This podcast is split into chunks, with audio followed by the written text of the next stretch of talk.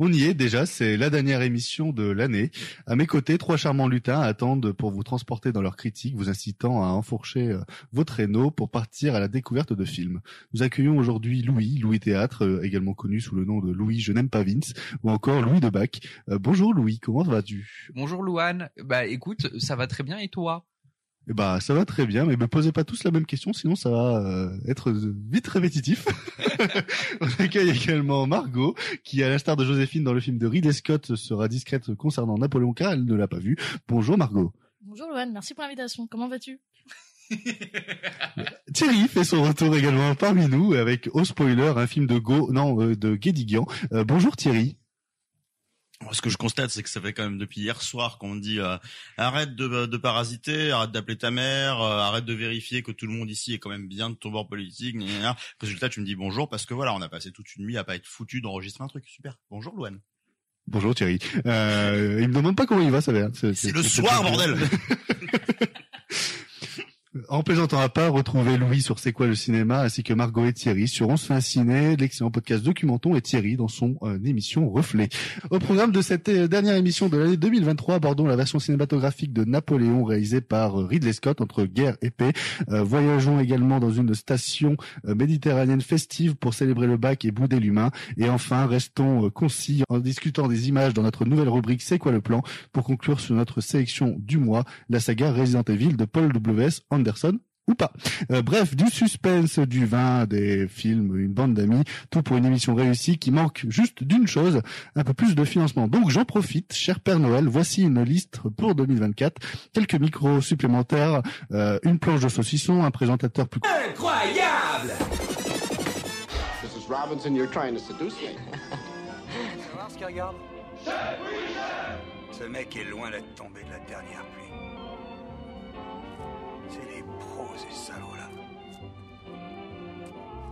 Vous savez ce qu'ils regardent Quoi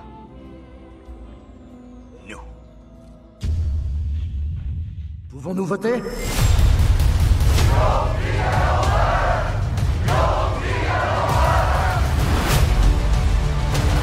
Cette vermine a pris le monde en otage avec son égotisme et son manque de bonnes manières.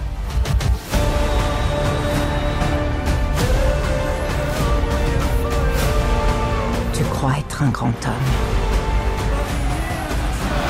Mais tu n'es qu'une toute petite brute et tu n'es rien si je ne suis pas avec toi. L'Europe tout entière unit ses forces contre moi. Que se passera-t-il si tu reviens vaincu? Majesté, on est découvert. Bien. On est sur la glace C'est un piège Je suis le premier à reconnaître mes erreurs.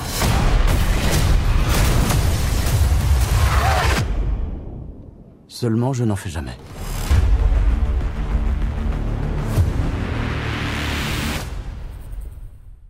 Napoléon a pris son temps pour arriver, bien que certains diront pas autant que la restauration de Guerre épée, euh, sorti le même jour au cinéma, par chance ou pas, il a fait son apparition le 22 novembre 2023 sur nos écrans dans une version courte controversée que nous avons visionnée pour préparer notre futur débat. Cependant, une perspective propre à Ridley Scott transparaît à travers quelques modifications historiques dont on se moque euh, et nous interpelle dans ce long métrage de 2h38 qui retrace de manière linéaire la vie et le parcours de l'empereur Napoléon.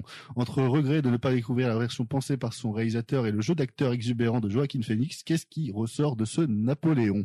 Euh, J'ai envie de passer la parole à Thierry. Euh, qu'est-ce qui toi te ressort de ces 2h38 qui euh, qui sont malheureusement pas euh, la version qu'on aurait voulu voir, je pense. C'est difficile à déterminer ça, parce que tu vois, euh, on pourra peut-être potentiellement spéculer, on le fera peut-être, et je, serai le premier à vous dire, ah, on peut pas vraiment, sur, ah oui, là, à mon avis, il y a une ellipse ou il y a si, parce que la version longue rendra honneur.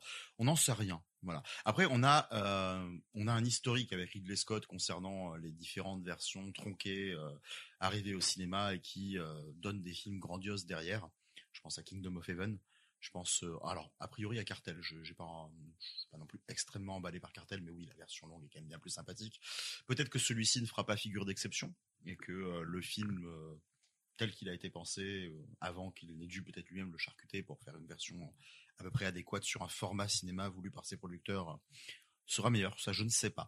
Euh, ce qui sort de celui-là, moi, c'est pas un mauvais ressenti. J'ai pas passé un mauvais moment. Mais c'est assez marrant parce que je pense que si on avait enregistré euh, le soir même ou le lendemain de son visionnage, j'aurais été bien plus positif que ce que euh, je vais pouvoir dire maintenant. Peut-être parce que j'ai écouté, lu des confrères, peut-être parce que le film me reste moins aussi. Mais en fait, il y a une impression de travail, alors qui pourtant n'a pas d'exactitude, mais de reconstitution entre très grands guillemets, qui a fait euh, une envie de minutie de la part de Ridley Scott. Il a retranscrit des batailles qui sont sympathiques à regarder, même si ça a été bon doublé numériquement, peu importe la méthode, ça, ça marche, ça marche.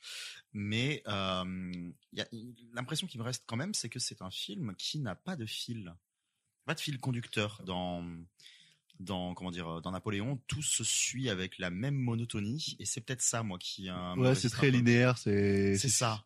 Et on est, on est peut-être loin. Et là, là, on parle d'un cinéaste qui a quand même une carrière assez immense et dont on peut juger énormément de films, dont des films historiques qu'il a fait.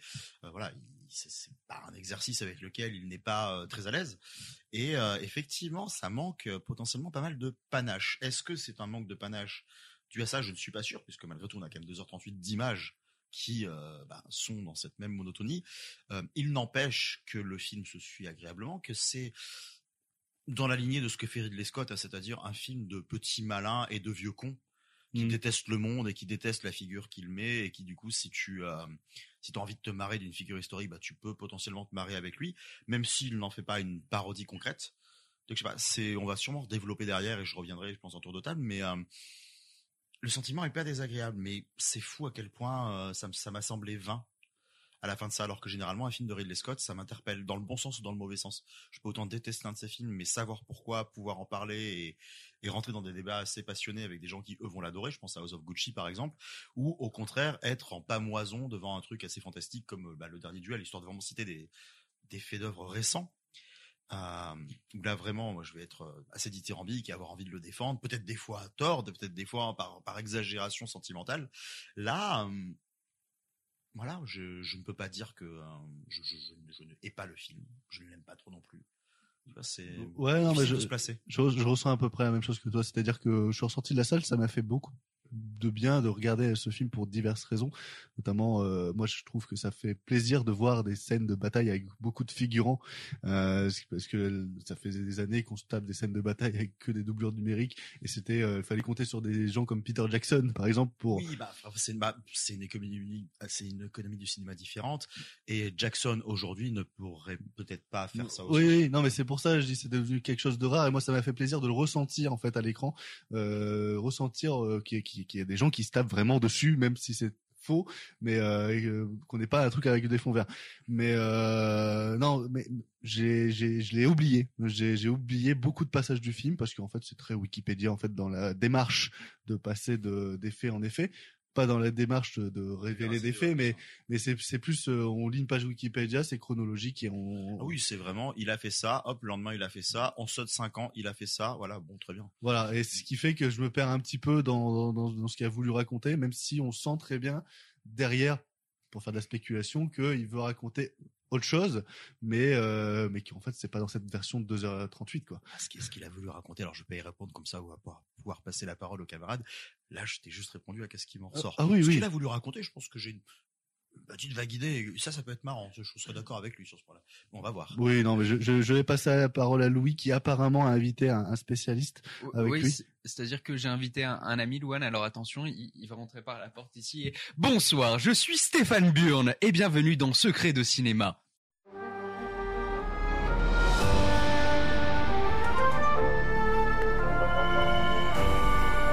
Aujourd'hui, nous parlons de Ridley Scott, aussi appelé Ridley le Déchu, et de son film charcuté façon Austerlitz, Napoléon.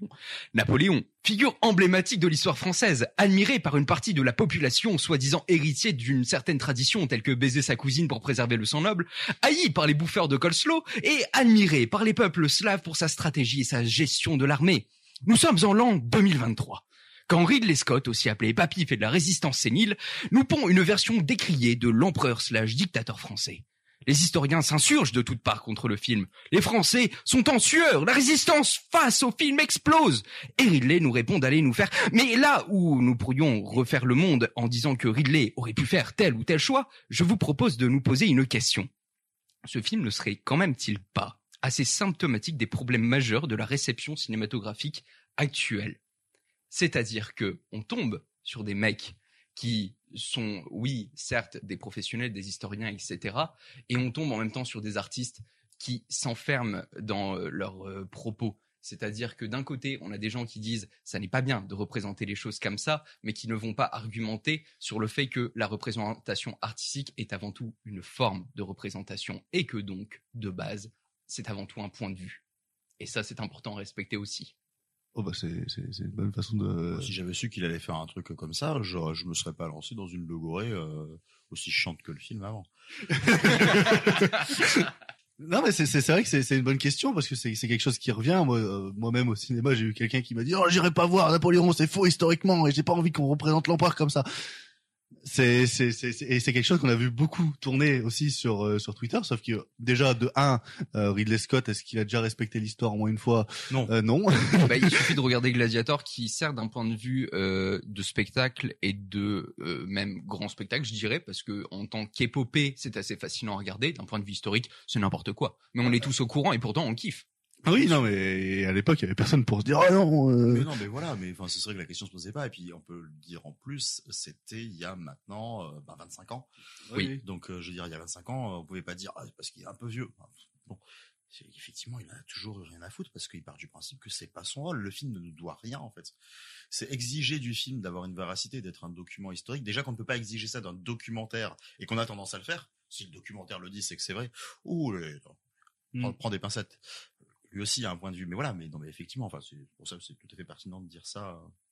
et, et même c'est c'est- un peu la le pour moi c'est c'est c'est un peu l'essentiel du biopic c'est-à-dire que le, le, le biopic c'est la vie de quelqu'un par la vision d'un autre euh, on- je, je suis bien placé pour le dire étant donné qu'on a on a parlé de Golda l'émission n'existe plus mais euh, on a parlé de Golda lors de l'édition de Deauville. Euh, certes je suis ressorti très euh, très satisfait de ce que je venais de voir et il suffit que Thierry me dise en fait euh, la vraie histoire c'est c'est ça pour que je me rende compte qu'en fait que j'ai vu un film de propagande sans vraiment le savoir. Ce qui fait que euh, ça arrive, c'est le propos du biopic et euh, il y a plein pour démontrer ça.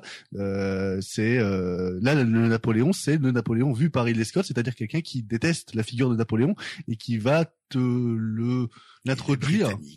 Oui, aussi. Voilà, et il est britannique aussi. Ce qui est une critique en plus, un argument de merde. Euh, Enfin bref, c'est euh, c'est très bien. Est-ce que vous voulez peut-être rebondir un peu sur ce sujet-là, ou est-ce que vous voulez vraiment qu'on parle maintenant de cette euh, de, de la mise en scène de Ridley Scott dans dans, dans le film? Mais je, je pense que tout, tout ça est vraiment lié. Euh, tout dans ce film euh, et dans, et dans sa, sa réception euh, pa- parle un peu de lui-même, c'est-à-dire qu'on est quand même tombé sur des gens qui sont venus pour dire que le film était un scandale, etc. Mais faire une représentation scandaleuse d'un personnage historique, en fait, on l'a vu aussi avec Bernadette il y a pas longtemps. Bernadette est avant tout une œuvre de fiction. Alors attention, je dis pas que ce sont les mêmes figures historiques et je les mets pas sur le même rang quand même. hein. On a Napoléon et puis on a Bernadette. Ouais, il y a quelques pièges en moins. mais c'est un peu le même truc de euh, manière de représenter euh, cette figure en fait. C'est euh, c'est un point de vue. Voilà. Et déjà, si on part de ce postulat-là, il faut qu'on s'intéresse avant tout à la mise en scène et à la manière dont c'est raconté, vu que c'est une forme de récit avant tout.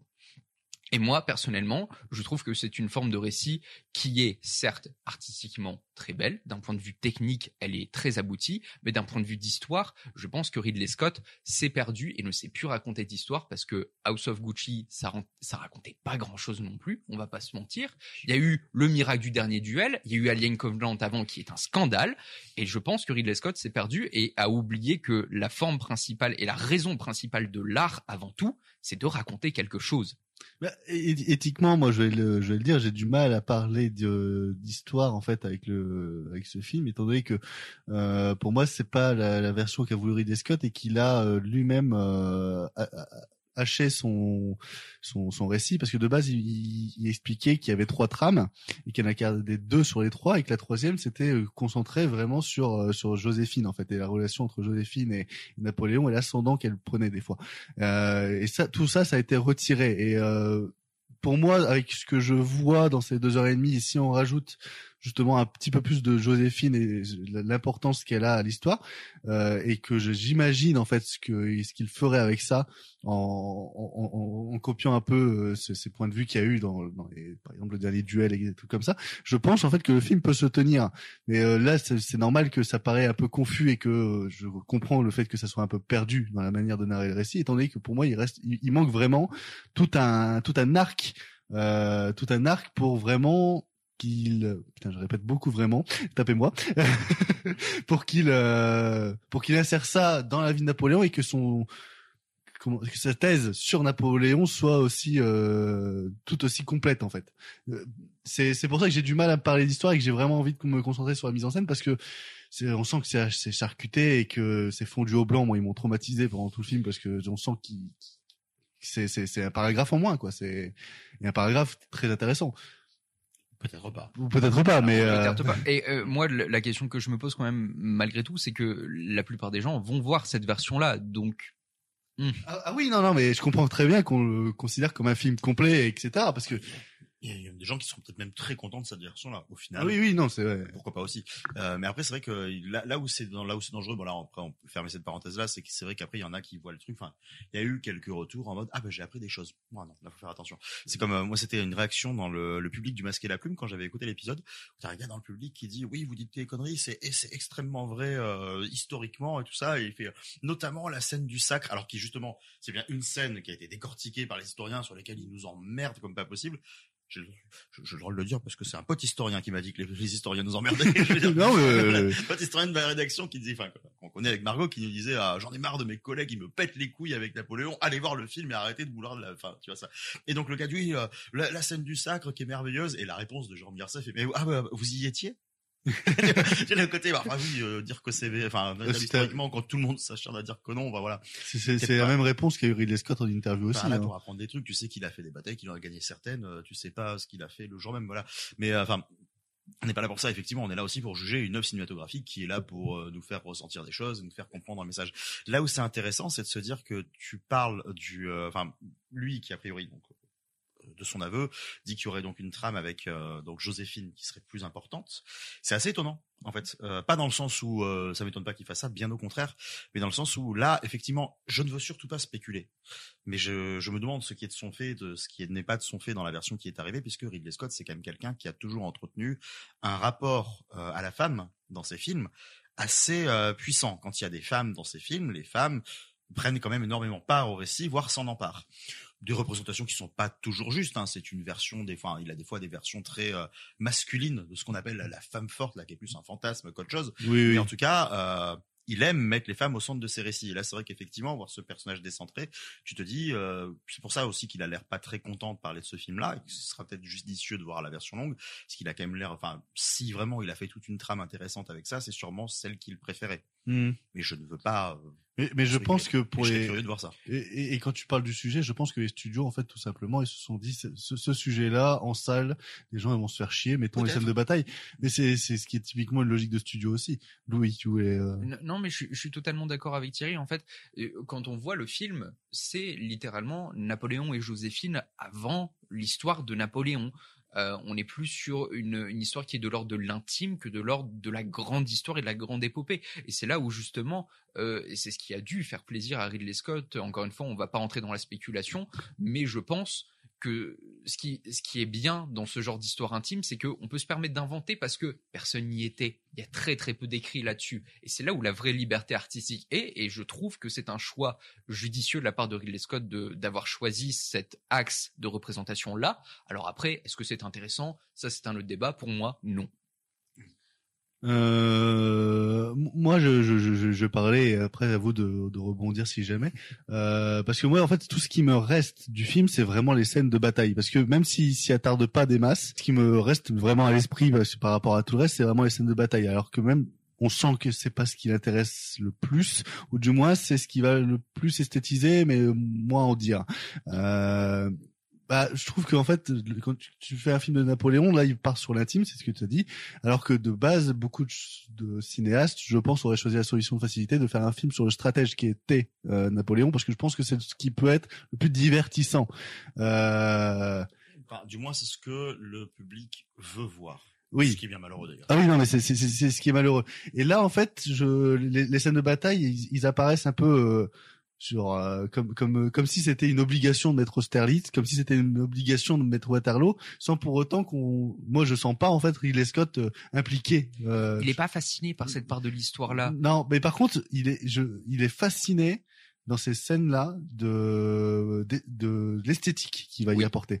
Parce que la scène d'Austerlitz, même si elle me passionne pas dans ce qu'elle veut raconter, dans, dans les images, je la trouve assez, euh, assez spectaculaire. C'est-à-dire qu'on a déjà cette immense masse de figurants qu'on va filmer, euh, et en même temps, Austerlitz, c'est une bataille qui se passe presque de nuit, enfin presque de jour ou de nuit dans cette transition euh, assez bâtarde où la lumière du coup elle est euh, elle est mi bleu mi mi noir enfin il y a quelque chose d'assez euh, d'assez particulier et en, mais en même temps c'est dans un c'est dans un milieu enneigé et où il va s'amuser vraiment à filmer les corps qui tombent de la glace vers l'eau avec du sang qui flotte il y a un plan zénital où les gens tombent euh, dans, dans, dans la glace qui dure à peine trois secondes vraiment, c'est limite un regret de pas avoir vraiment un long plan traverser euh, c'est- c'est- c'est- cette bataille et voir les gens tomber goutte à goutte pour montrer l'importance et l'impact en fait des, des morts de, de, cette guerre. Ce qui semble être aussi un de ses messages quand on voit les derniers cartons du film euh, où il dit euh, telle bataille, tel nombre de morts, tout ça pour l'ego de Napoléon en, en, en, en finale. Euh, alors que bah, quand il filme les scènes de bataille, il y a que la scène d'Austerlitz où je ressens vraiment l'impact des morts. Le reste, euh, je, je ressens pas des masses. Et, et mais mais à côté, il y a cette esthétique qui moi m'a marqué pendant toutes ces scènes de bataille parce que même Waterloo, c'est beau être dans des plaines, il y a une sorte de comment dire de, de mise en scène de l'espace que je trouve assez spectaculaire alors que c'est juste une bataille sur des plaines qui aurait pu vraiment être chiante quoi.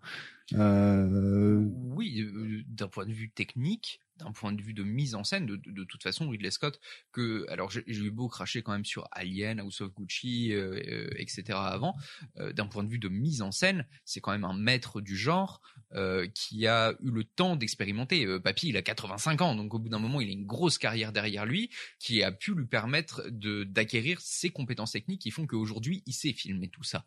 Mais malheureusement, ça ne l'intéresse pas. Et, euh, et moi, ça m'a énormément gêné parce que euh, certes, elles sont très belles, mais je me sens pas immergé. J'ai pas un sentiment d'immersion dans ces scènes de bataille. Là où elles auraient pu l'être, j'aurais aimé voir par exemple toute la bataille uniquement du point de vue de Napoléon pour avoir le point de vue du stratège, ou alors avoir le point de vue du soldat Napoléon et rentrer dans sa tête de lui qui part combattre. Parce que de base, Napoléon était aussi artilleur, donc voir comment lui conçoit la bataille m'aurait intéressé aussi. Là, on a juste des faits qui nous sont montrés, qui sont très beaux, qui sont très esthétisés, qui sont très jolis, mais qui ne racontent encore une fois pas grand-chose. On est assez d'accord là-dessus et, euh, c'est vrai que, en fait, ça revient presque au final à la même chose que ce qu'il faisait dans le dernier duel. Le côté, euh, il doit montrer ce combat à cheval, donc il va le montrer. Sent qu'il en a rien à foutre et qu'il est en train de dire allez les mecs, allez faire votre concours de beat puisque de toute façon le film mène à ça. Moi, ce qui m'intéresse, c'est de montrer une histoire de viol vue par trois euh, angles différents, dont celui de la personne qui l'a ressenti, donc qui aura forcément bien plus raison que les deux autres. Là, je le résume vulgairement, mais ça, ça l'intéresse.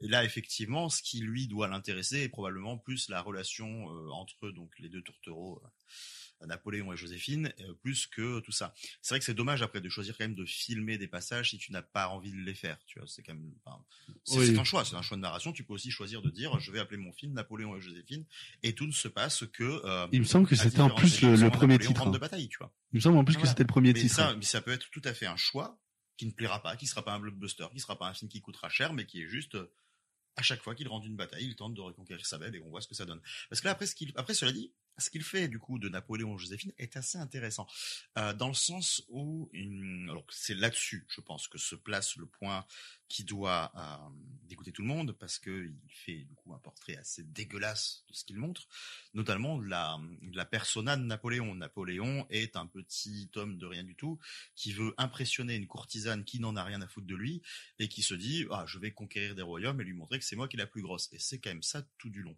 Mais il arrive à part deux trois passages qui euh, où il va faire rentrer une forme de vulgarité visuelle et où on pensait que ça pourrait prendre le pas, mais il arrive à garder suffisamment de recul pour dire non, je le traite quand même sérieusement. Mais à chaque fois que Napoléon va s'adresser à quelqu'un, c'est juste combien vous avez conquéri, combien avez-vous tué d'hommes? Euh, Moi j'en ai tué tant. Je suis plus fort, je suis plus grand. Voilà, c'est un petit peu ça. Et c'est vraiment cette espèce de Navo qui doit prouver ça, qui doit ne prouver que par la grandeur, par les actes, pas par la, la sincérité de la chose. Et là où c'est un peu retort, c'est que en faisant ça, le personnage qu'il respecte presque le moins, c'est peut-être Joséphine. Et c'est là que ça me semble étonnant, en fait, de la part de Ridley Scott. Il disait qu'il ridiculise ce mec-là en se plaçant du point de vue de Joséphine, qu'est-ce qu'il me veut ce mec-là, essayer de me draguer comme pas possible, alors qu'il est même pas foutu euh, de comprendre ce qu'il doit être pour moi, c'est-à-dire ne serait-ce qu'un amant, par exemple, incapable de l'être, incapable de s'y intéresser. Et, euh, ça, on le voit à peine. On voit juste euh, une femme qui est censée prendre l'ascendant sur lui. Bon, la polémique du euh, normalement Joséphine était plus vieille, ils ont pris une actrice plus jeune. Elle devient réelle à l'écran à cause de ça, c'est qu'en faisant ça, il l'infantilise un petit peu. C'est lui qui la regarde de haut, qui lui dit "Je vais t'impressionner, gamine." Mais, mais dans le film, dans le, dans le film, euh, pendant le, pendant le, le- le- pas le sacre, mais euh, avant, euh, ils, ils disent justement le nom, la date de naissance, etc. les- et, et, et dans le film, en fait, elle est légitimement plus jeune que Napoléon. Donc même là, il y a une erreur historique. Oui, ça, ça, mais qu'il le pourquoi pas, mais ce qui fait que du coup, il ne, il ne crée pas une situation d'égal, en fait. Et il y a un côté vraiment, euh, je vais impressionner la gosse, et comme ça, elle va venir dans mon pieu. Ah oui, mais après c'est. Et après, il y a quand même un peu d'amour dedans, tu vois, mais qui, qui s'insinue, qui est par là, où lui, tu sens qu'il y croit plus qu'elle.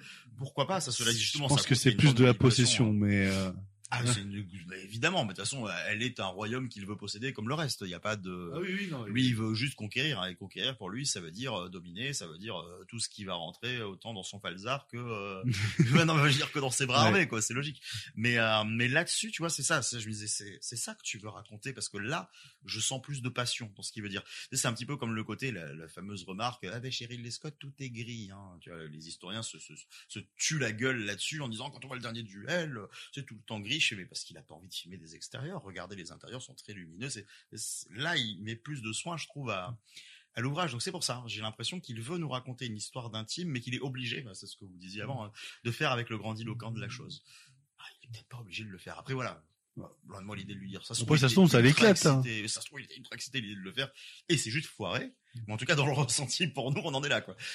Parce, parce que au fond, le, le- le- la bataille qui est, à mon sens, la plus intéressante du film reste quand même la première dans le port de Toulon, qui est elle, pour le coup, vue uniquement du point de vue de Napoléon, où là, cette fois, on est immergé dans l'ascension de Napoléon en haut de la muraille, qui va venir détruire ces bateaux anglais. Et c'est celle qui, est, qui raconte le plus de choses sur Napoléon, parce qu'on le voit douter. Et c'est important euh, de démystifier cette figure. Je, je suis d'accord, et je vois ce qu'il a voulu faire en le montrant vraiment violent, vulgaire. on, on le voit douter, on voit aussi son cheval qui se fait assassiner, et donc du coup là, lui qui, qui va répondre après en, après la guerre, reprendre le boulet, envoyer ça à ma mère euh, pour montrer la fierté, euh, tous les trucs comme ça. Enfin, il y a- c'est, oui, je suis d'accord avec toi. C'est vrai que c'est la scène qui raconte le plus de choses parce que c'est celle où en fait on le voit passer à très bien le personnage. Ouais, ouais. Mais euh, après, c'est vrai que c'est dommage que de pas plus le développer après quand il prend un peu plus de galon. Exactement, parce qu'en fait, c'est une scène qui aurait pu être tellement intéressante de dire, bah, vous, vous connaissez ce Napoléon-là, les Anglais euh, le connaissent comme un petit personnage vulgaire, de dictateur, etc. Et les Français en ont fait une espèce de héros de d'antan, etc. Mais il y a aussi ce Napoléon qui doutait, parce qu'en fait, c'était un être humain comme vous et moi, et moi, je vais vous montrer l'être humain qui était Napoléon, et je trouve vraiment dommage qu'il n'aille pas jusqu'au bout de son idée et qu'il tombe dans une espèce de caricature plus le film avance, et même si on enlève les scènes de bataille, et ça, c'est vraiment dommage. Oui. T'as l'impression que c'est difficile pour les gens, quel que soit leur rapport qu'ils ont à Napoléon, d'admettre que en fait Napoléon, c'est un peu des deux. Oui, tout simplement. C'est autant un homme dont on ne peut pas nier les faits historiques et les conquêtes. Elles se sont faites au gré de millions de morts, donc c'est pas normal. Et Oui. euh, enfin milliers, je pense. Je, je crois pas qu'on se compte en millions, cela dit. J'exagère peut-être un peu. Il me semble que c'est, ça doit être proche d'un million. Il me semble que j'ai vu un million cas, moi, voilà. quelque part, mais c'est euh, voilà. Centaines de milliers de morts. Et euh, mais euh, mais ça reste aussi quelqu'un qui avait des doutes, voilà, qui avait des ressentis, qui euh, allait à, la selle comme tout le monde. Et il faut le rappeler à un moment. Et qui c'est pas parce que le mec euh, savait diriger une armée que ça se trouve, enfin qu'il était qu'il était fin, intellectuel et gourmet. On n'en sait rien de ça. Enfin, je veux dire, on n'en sait rien. Il y a des rapports, hein, je veux dire, qui prouvent ça. Mais je veux dire, euh, s'imaginer que quelqu'un qui a été grand et les actes était grand dans la vie, ça ne veut rien dire. Ça peut être un peu des deux. Et c'est aussi ça. L'homme a, quoi qu'il arrive, une part de médiocrité. C'est peut-être bien des fois de la mettre un peu en avant. Regardez le film de Josh Trank euh, sur euh, Al Capone qui meurt de la dysenterie. Alors, par contre, ne parle pas en mal de ce film parce que j'adore. Non, je l'aime beaucoup, mais Ah, justement, le côté oh, Al Capone, c'était un grand bonhomme, machin. Ah Euh, oui, c'est un oui, film où pendant deux heures, il se chie dessus, il a des hallucinations et il crève. Non, c'est pas de la dysenterie, c'est de la syphilis. Oui. Mais euh, voilà, c'est une façon de te dire, bah, ce mec-là, il, il est ah, véritablement, peut-être pas dans le détail, mais il est mort effectivement de la syphilis dans des conditions de- dedans- atroces. Et ben voilà, tu le vois, Al Capone, ce n'est pas que le grand homme. De- dedans, il y a, il y a Tom Hardy qui recrache métaphoriquement Venom. Bien joué. De toute façon, il y aura sûrement l'occasion de revenir sur le Napoléon de Ridley Scott lorsque la Director's Cut sortira, histoire d'avoir nos deux avis, nos deux confrontations, parce que autant parler de- du- du- du film qui était prévu à l'origine. Cependant, quelque chose me tracasse. Préférez-vous écouter Abba à Waterloo ou partir en spring break à Waterloo? What happened? Last night? Tell us. Besties for life, yeah? No, it's not.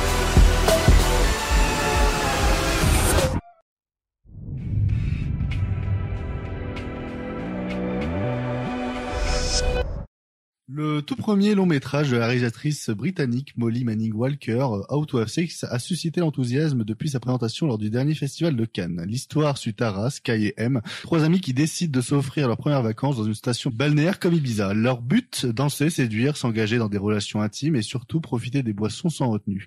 Euh, au fil de leur séjour, elles font la rencontre de, de nouvelles personnes, ce qui va remettre en question les choix de Tara après un oui plutôt hésitant. S'est-elle réellement consentie? L'est-elle toujours après? C'est un sujet majeur qui a le mérite de susciter des questionnements et, espérons-le, de sensibiliser certaines consciences. Cependant, je ne peux ignorer, moi, per- personnellement, euh, certains problèmes d'écriture qui, entre autres, ternissent une partie de notre empathie envers ces personnages. Euh, C'est pour ça que j'envoie euh, Margot. Margot, est-ce que tu as ressenti la même chose? Il vient de m'envoyer euh, à Austerlitz d'un coup. Gratuitement. Euh, bah écoutez, pendant que vous étiez en train de parler de Napoléon, j'avoue, j'ai un peu pensé à mon argumentaire. Tu as reconsidéré. Et on n'est pas loin de la reconsidération du film. Mais pour plusieurs raisons. C'est-à-dire, non, au tout début, c'est vrai que en sortie de séance, j'étais très mitigée. Très mitigée. J'y voyais ses qualités, mais moi, j'avais euh, le défaut principal que j'avais, c'était que j'avais absolument zéro empathie pour euh, pour Tara.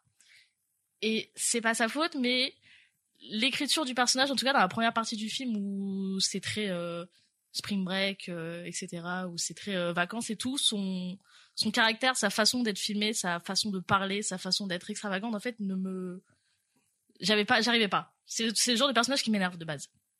Ce qui fait que bah après une fois que tu suis son son histoire etc et que tu suis ses mésaventures, j'avoue que j'avais pas forcément, j'avais un certain recul et j'avais pas forcément le truc d'être full full empathie et me dire euh, la pauvre etc. Donc euh, j'avais un peu une sorte de distance qui fait que j'arrivais pas à totalement rentrer dans le film et à ce moment-là j'étais jamais totalement rentrée dans le film.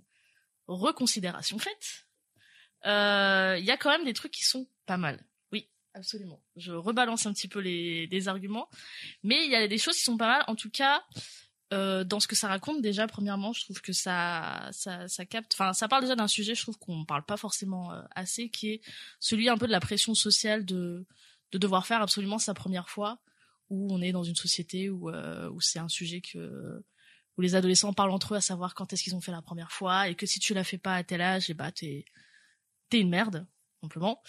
Donc voilà, il y a tout tout tout cet aspect euh, pression sociale que je trouvais euh, assez intéressant et qui qui me parle euh, de façon euh, personnellement. Et à côté de ça, reconsidération faite. dans le dans dans ce qu'elle a voulu dans comment elle a filmé en fait c'est si j'arrive toujours pas personnellement à m'attacher au personnage de Tara j'y arriverai pas. Ce à quoi j'arrive à m'attacher c'est la façon dont c'est filmé. Euh, j'aime la façon dont est, filmé le groupe d'amis comment est caractérisé les autres personnages où on a ce groupe de trois filles qui semblent ultra unies qui voilà meilleures amies du monde presque comme des sœurs qui s'entendent très bien qui parlent de tout qui ont pas de tabou entre elles. Et pourtant dès que ça parle de ce de ce sujet là dès que dès qu'elle se fait enfin dès que Tara se fait violer enfin t'as une sorte de distance qui se crée et ses meilleures amies qui on a l'impression que c'est un noyau indestructible n'arrivent pas à voir euh, le mal-être qui est présent euh, chez elle. Donc ça je trouve ça ultra intéressant la manière dont c'était filmé. Euh, et même si je n'aime pas Tara je dois avouer que l'actrice je trouve qu'elle a été très bien castée et pour une raison mais un truc qui m'a énormément interpellée dans le film c'est les rapports d'échelle qu'il y a euh, dans le film, c'est-à-dire que l'actrice Mia Makina Bruce, je dis pas de bêtises. Ouais. Super. Merci le présentateur. Je n'ai pas la page hallucinée ouverte. Je, je ne peux pas vous aider. du coup, oui, c'est ça, euh, Mia Makina Bruce, euh, euh, qui euh, fait 1m52. J'ai été vérifié sur internet. Qui fait 1m52 alors que tous les autres personnages. Oui, elle fait ma taille. Je dis comme Sarko. Ah, bah elle fait ma taille aussi. Oula. On dit comme Sarko, par comme. Marco. hein, Mais pourquoi Sarko? Je sais pas quelle taille il fait. il- La même taille que Napoléon. Ils sont, et, de- et que, Tout est- et que Christian Clavier. Tout est lié. non mais du coup, je trouve intéressant. Elle fait, elle fait 1m52. Tous les autres personnages du film sont beaucoup plus grands, euh, beaucoup plus grands qu'elle, même ses meilleurs amis. Et je trouve qu'il y a plein de moments dans le film où c'est très intéressant ce rapport d'échelle qu'il y a, où on a plein de moments où on se met à sa taille et on ne voit pas les autres personnages. Ou au contraire, on voit les autres personnages et pas forcément elle parce qu'elle est totalement tassée, mais vraiment au sens propre du terme. Où tu sens petit à petit cette sorte de la pression sociale, oui, mais la pression en fait aussi physique de de pas trouver sa place, de toujours devoir, euh, enfin, de regarder les autres un peu plus de haut, de presque admirer, parce que il y a un peu cette façon aussi d'admirer ces, deux meilleurs amis qui sont ultra libérés, qui sont euh, qui sont magnifiques, hein, mais qui sont voilà, qui ont une façon euh, d'être, de, de parler, de de se montrer, d'être ultra libérés que elle n'a pas forcément. Et c'est tous ces, petits trucs là qui font que je me dis que finalement le film n'est pas trop mal, donc je me le reverrai peut-être. Mais moi, c'est juste euh, ouais, le seul bémol que j'aurais, c'est sur toute cette première partie très euh, débridée, très très fun fun, très euh, fesse fesse, sein sein et compagnie, qui moi ça ça me touche pas, ça me touche pas, ça m'a un peu sorti. Décris un peu peut-être cette première partie pour qu'on puisse. Bah en fait ouais bah en fait on a Bah, euh, en fait, je, je, c'est c'est très clair. Euh, cette première partie, histoire de visualiser euh, très vulgairement ce qu'elle peut représenter, c'est un peu comme tous les extraits que vous pouvez voir de Frenchy Shore sur les réseaux sociaux. Oh, arrête, Non, arrête. mais non, c'est c'est oh, non, mais c'est un truc qui est finalement très commun et euh, qui est très commun aujourd'hui, même si nous on n'y est pas forcément euh, touché de près ou de loin parce que ce n'est plus forcément notre tranche d'âge. Mais c'est c'est c'est des meufs qui viennent de fêter euh, la fin de leur euh, de leur lycée, qui attendent les résultats pour savoir si elles passent euh, en supérieur et qui décident d'aller faire la fête avec des amis et de se dire on fête euh, on fête la fin d'année scolaire, on va s'éclater et c'est tout à fait normal. Et c'est très bien, il y a pas de souci, c'est juste que et t'as ces scènes là bah ils sont dans le sort d'un petit truc enfin d'hôtel qui est complet de, de pareil plein de jeunes qui viennent faire la fête au même moment parce que t'as plein de petites fêtes aux alentours etc une grosse piscine au milieu en forme de bite faut le dire oui. Donc, tout, tout- ce, ce petit plan zénital avec la piscine en forme de bite j'ai trouvé ça très drôle. Mais c'est c'est fête à gogo alcool euh, à tout va où on repousse toujours les limites où on repousse les excès où on drague où, euh, où on met les, les des tenues affriolantes donc c'est c'est ça et c'est c'est c'est ça existe on peut pas on peut pas le nier Mais c'est c'est pas ce qui est important pour moi dans cette partie. Non mais euh, par- non, mais par là, contre, juste dans la description. Ah oui, Oui, oui, c'était Mais pour, non, mais euh, en fait, pour sache de Oui, oui. quand, quand, quand justement tu, tu décris ça et en, ma- dans, dans le dans la dans dans, dans, dans l'objectif de, de, de de démontrer en fait le manque d'empathie qu'on peut avoir pour ces personnages ma, ma comparaison avec Frenchy Shore est certes un peu méchante mais euh, en fait c'est plus dans l'intention en fait qu'ont ces euh, qu'ont ces femmes tout comme le groupe qu'ils vont rencontrer euh, de, de- de- des hommes en fait. Ils, ils partent en vacances pour fêter le bac machin c'est très normal j'ai fait j'ai fait ça aussi il y a aucun souci.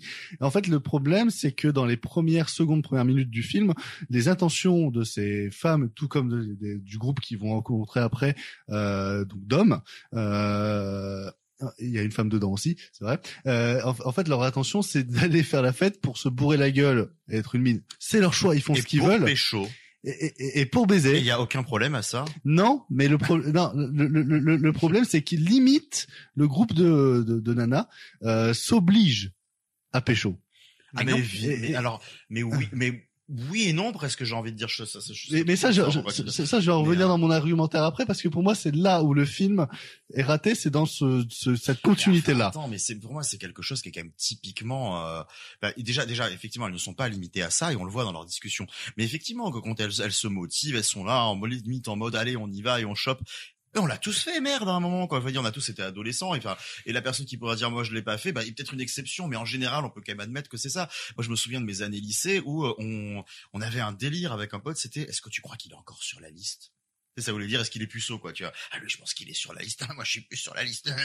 mais qu'est-ce qu'on était con, bordel. Mais c'est pas grave. Mais à la fois, ça n'empêchait pas que derrière, on pouvait avoir d'autres sujets qui nous passionnaient et tout, sauf que tu partais en vacances, tu savais que t'allais te bourrer la gueule, comme quand moi, j'avais des potes qui partaient. Moi, je me suis détaché un peu vite de ça aussi. C'est pour ça que je m'identifie un peu à Tara un peu éloigné de ça pour moi. Et euh, et enfin sur le côté, moi mes potes qui tous les samedis soirs voulaient aller faire la fête dans le même bar et juste démonter la tronche. À un moment moi ça me ça m'agaçait un peu. Je préférais faire des soirées où on allait plus écouter de la musique entre potes, pas dans les mêmes optiques. Mais je veux dire mais ah, mais bien sûr que si les jeunes qui vont là-dedans se disent aussi euh, et de toute façon, je suis célibataire, si je peux pécho à gogo, j'y vais. Et puis même si je le suis pas, allez, c'est bon, je suis loin, parce que c'est comme ça, on est insouciant, on s'éclate. Y a pas de souci. Non, bah, euh, là, là j'ai envie de développer en fait toute ma pensée qu'il y a derrière. Non, mais, mais, vas-y, développe. mais, mais, mais, est-ce que Louis, tu veux peut-être parler avant, euh, après qu'on qu'on en discute, étant donné que je suis le seul autour de cette table qui a vraiment une pensée très négative sur le sur le film. Donc, si t'as envie, euh, Non, non, non, moi je serais ravi de t'écouter avant parce que je sais que tu vas parler notamment de la caractérisation du coup de, des personnages et j'ai j'ai envie de revenir dessus et je crois qu'on a un avis totalement euh, opposé donc vas-y je t'en prie. En, en fait, moi, euh, j'étais parti avec toutes les meilleures intentions du film parce que ça, ça parle de, de sujets euh, et, et- et surtout d'un environnement qui, qui que j'ai fantasmé pendant plusieurs années, de, de tout ce qui était Ibiza, etc. Étant passionné moi-même de musique électronique et de fêtes à gogo et d'alcool. Donc, Ça pose le tableau du personnage. le- le- voilà, le, le, le, le film dans, dans, dans, dans ce qui me promettait, hormis tout ce qui était dans, euh, dans, dans, dans- dans l'objectif de, de parler justement de ces conditions et des, des vices qu'il y qu'il peut avoir derrière, euh, je partais avec toutes les bonnes intentions. Sauf que, je le disais, je le disais, il me présente au départ un groupe de trois nanas, euh, deux qui ont l'air d'être un peu plus âgées que Tara, qui euh, elle semble un peu plus jeune, ou du moins caractérisée comme étant un peu plus supérieure dans la pensée de Tara. Et Super. Qu'est-ce que t'entends par supérieur c'est-à-dire que Tara est influencée par eux et non. Ah oui, oui, non. Ça, Voilà. Ça, pourquoi pas hein. Et, et, et Sky, qui sont, Sky qui est un peu plus, qui est celle qui est un peu plus libérée du groupe, un peu plus euh, forceuse. Mais c'est celle qui est considérée comme la bad bitch du groupe et elle l'assume Voilà, elle-même. exactement. Et donc du coup, on me présente ce groupe de trois euh, nanas qui partent du coup faire leurs vacances, euh, centrées sur le sexe et l'alcool. On sait très bien, c'est leur objectif, etc.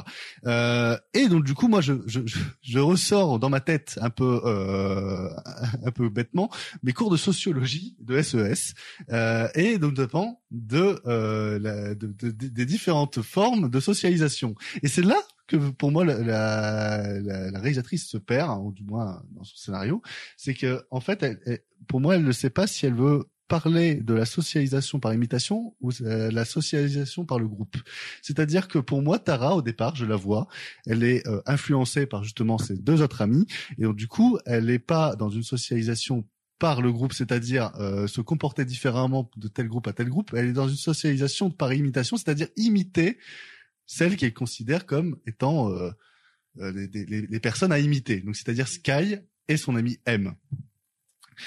Pendant tout le film, c'est ça. J'ai l'impression de voir justement une enfant euh, se faire euh, embrigader et euh, de manière un peu naïve par ses amis qui vont lui dire "Écoute Tara, ce soir, ce soir pendant ces vacances, tu vas faire ta première fois, on va te trouver quelqu'un, tu vas pécho, etc." Ce qui moi, j'ai- j'aime pas ça. Donc déjà de base, j'ai pas d'empathie pour les trois, c'est-à-dire par Tara qui se fait embrigader un peu naïvement, même si je trouve que son comportement, sa façon de parler, etc. Moi, c'est vraiment pas le genre d'archétype que j'aime. Donc j'ai du mal à m'attacher. J'aime pas non plus ces personnes-là qui vont l'influencer peut-être de manière euh, inconsciente dans ces dérives-là.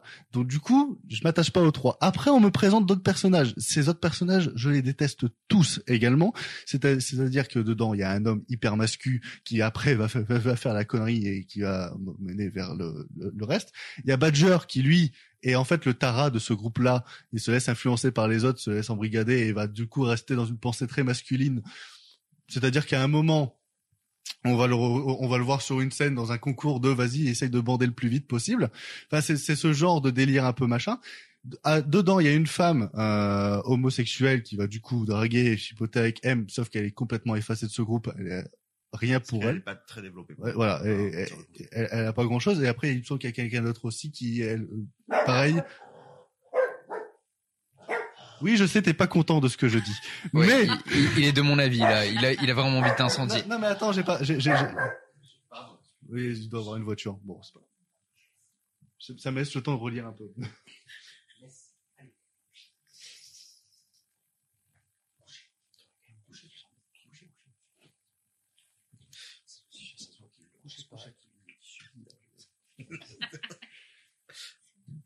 Du coup, ce qui fait qu'en fait, tout, euh, tous ces personnages-là, tout ce groupe que l'on va suivre pendant le film, je ne m'attache à aucun et je trouve tout leur comportement soit débile, soit malsain, soit complètement, euh, com- com- com- complètement en fait caricatural par moment.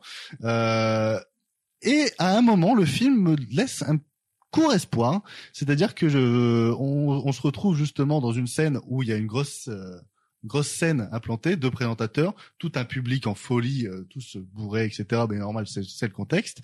Euh, le présentateur va inviter Badger à aller sur scène pour faire un jeu. Euh, Tara est censée le suivre, mais elle le suit pas. Elle euh, reste en tant que spectatrice dans la foule. Badger se retrouve sur scène. Le présentateur demande à d'autres femmes de venir pour jouer au jeu. Le jeu étant de séduire Badger euh, pour le faire bander plus vite que son adversaire à côté. Tara est au milieu de cette foule complètement euh, désorienté étant donné que Badger pendant tout le ce film en fait c'était euh, un peu le love interest ou un peu celui qui va lui donner les bons sentiments les bons regards pour la réconforter.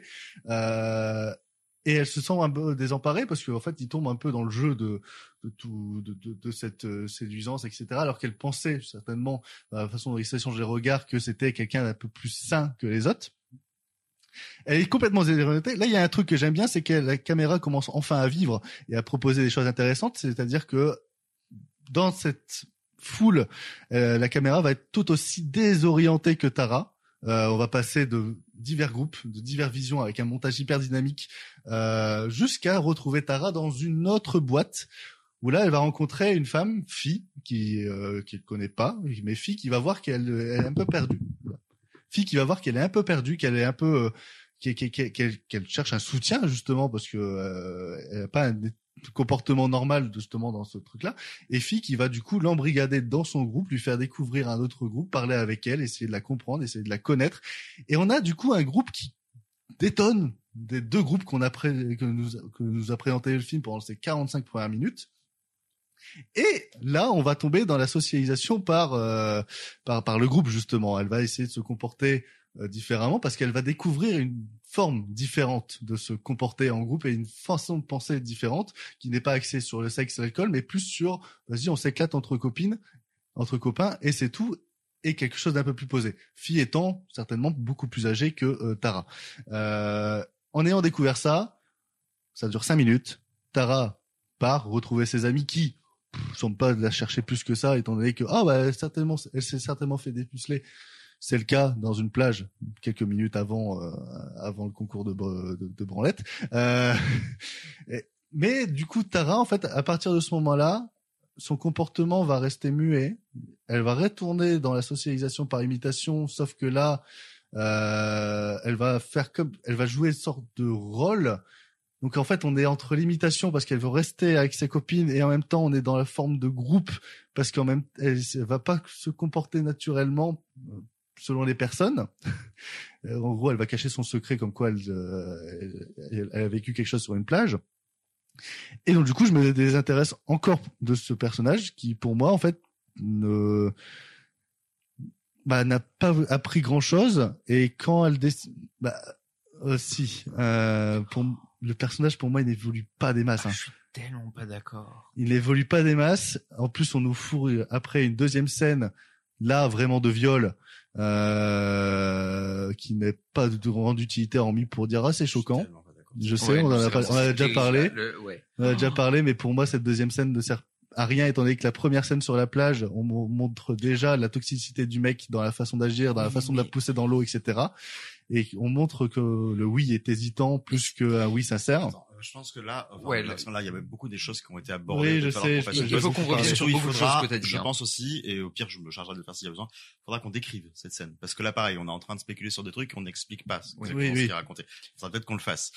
Je me suis laissé un peu regarder, euh, c'est pas, excusez-moi. Non, mais c'est normal. Tu, tu es dans l'émotion, ça se voit. Ne- Non mais ça, ça- se sent. Par contre, je, je pense que tu, ton analyse est totalement à côté de la plaque de ce que le film raconte. Euh, Ah, pour moi, non. Ah bah oui, non mais j'ai- j'ai j'ai compris. Euh, euh, je, je vais t'expliquer juste mon point de vue assez rapidement, notamment sur le personnage de Tara et de ses copines, que tu as pour le coup assez bien décrit, je pense. Euh, mais euh, le personnage de Tara est, à mon sens, un personnage d'outsider. C'est pour ça qu'on se s'identifie à elle et c'est pour ça qu'elle est le personnage principal du film. C'est un personnage de coquille vide qui certes parfois essaye de se caractériser par une forme d'imitation de ses copines, mais qui au final ne rentre jamais vraiment dans, le moule. Et elle n'est pas dans le moule dès le début du film, étant donné qu'elle est déjà mise à l'écart et pointée du doigt de Ah, t'es différente, allez, rejoins-nous. Et nous, du coup, en tant que spectateurs, avec elle, on se dit oui, ok, il faudrait qu'elle le fasse, etc. Sauf que elle n'a pas spécialement envie de le faire, d'où le thème de la pression sociale que Margot euh, évoquait tout à l'heure. Et c'est ce qui est intéressant dans le film, c'est qu'on est face à un personnage qui est dans une profonde quête d'identité et qui ne se reconnaît nulle part parce que elle ne se reconnaît pas dans le groupe d'amis qu'elle rejoindra un peu plus tard dans, dans le film, autre groupe d'amis, je parle, euh, parce que elle va les quitter, elle va les quitter sans même leur adresser la parole, juste pour retourner à la base en se disant j'étais peut-être mieux là-bas. Et une fois qu'elle retourne là-bas, elle ne va pas mieux non plus. Et une fois que le film se finit et qu'elle se retrouve seule, est-ce qu'elle va mieux? Toujours pas. Donc, elle reste ce personnage d'outsider, mais qui a une évolution de je pensais que j'étais bien au début, je pensais que j'avais besoin de ça, je n'avais pas besoin de ça. Oui, alors euh, le truc c'est que ça, mon analyse peut pas vraiment être à côté de la plaque à partir du moment où quand tu ressens de la pression. Non, mais j'essaye pas de soutenir. J'essaie juste de contourner un peu ce que tu dis parce que quand tu subis de la pression, L'esquive. non mais non, non. Quand, quand tu quand, quand tu vis de la pression sociale, tu tu, tu, tu tu rentres forcément dans une forme de socialisation pour essayer de te réinsérer. Oui, mais là, on Mais parle oui, pas de la réalité. Là, on parle d'une fiction quand même. Mais non, c'est non, c'est une fiction qui essaye de décrire la réalité. Et à partir du moment où elle essaye de décrire la réalité, bah si.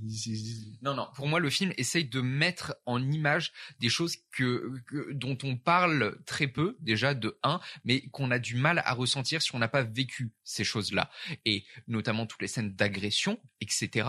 Pourquoi est-ce que ce sont des scènes d'agression Et c'est là où j'ai du mal avec le terme scène de viol. Pour moi, c'est une agression sexuelle parce que le La deuxième, c'est une scène de viol.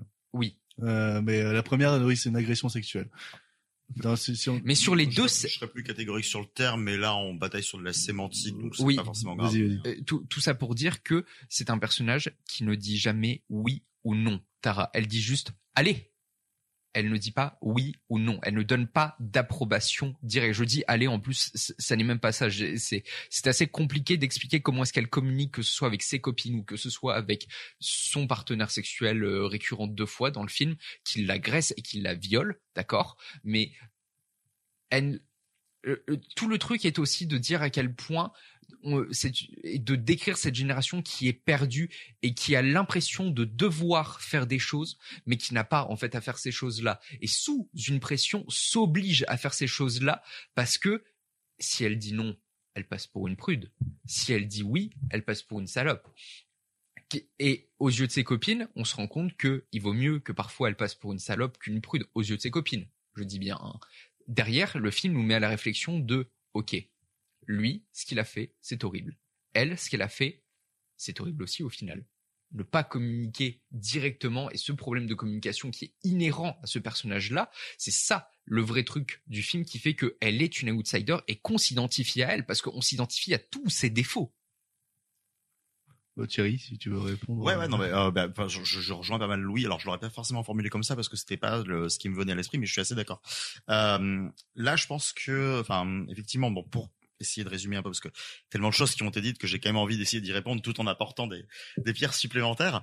Euh, voilà, quand je dis en fait, on, a une réalité sociale qui est montrée, euh, qui moi ressemble à ce que j'ai pu voir. Alors sans, sans y être allé énormément, c'est pas un milieu qui m'intéresse.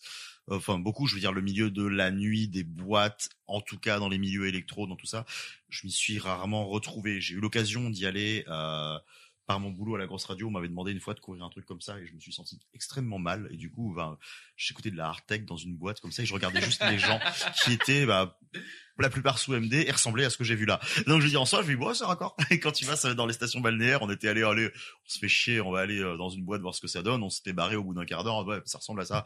Et mais voilà, mais ça peut parler à plein de personnes. Là où ça, me fait rire, c'est que je pense que tu as atteint un stade que moi j'atteins souvent, hein, le stade où euh, il y a un fossé de génération qui commence à se créer et tu te sens tellement détaché de ça. Enfin là, je parle de toi, Louen, mais je ne sais pas, c'est pas, je surinterprète peut-être, mais moi des fois je me sens comme ça. C'est un peu comme moi, je suis là en mode, vous me montrez des fois des vidéos que vous regardez sur des gens qui euh, qui sont un, un tempérament semi-influenceur, semi-truc, et moi je suis là, mais ça n'a pas d'intérêt, ça m'apporte rien, sur là, pourquoi je regarderais?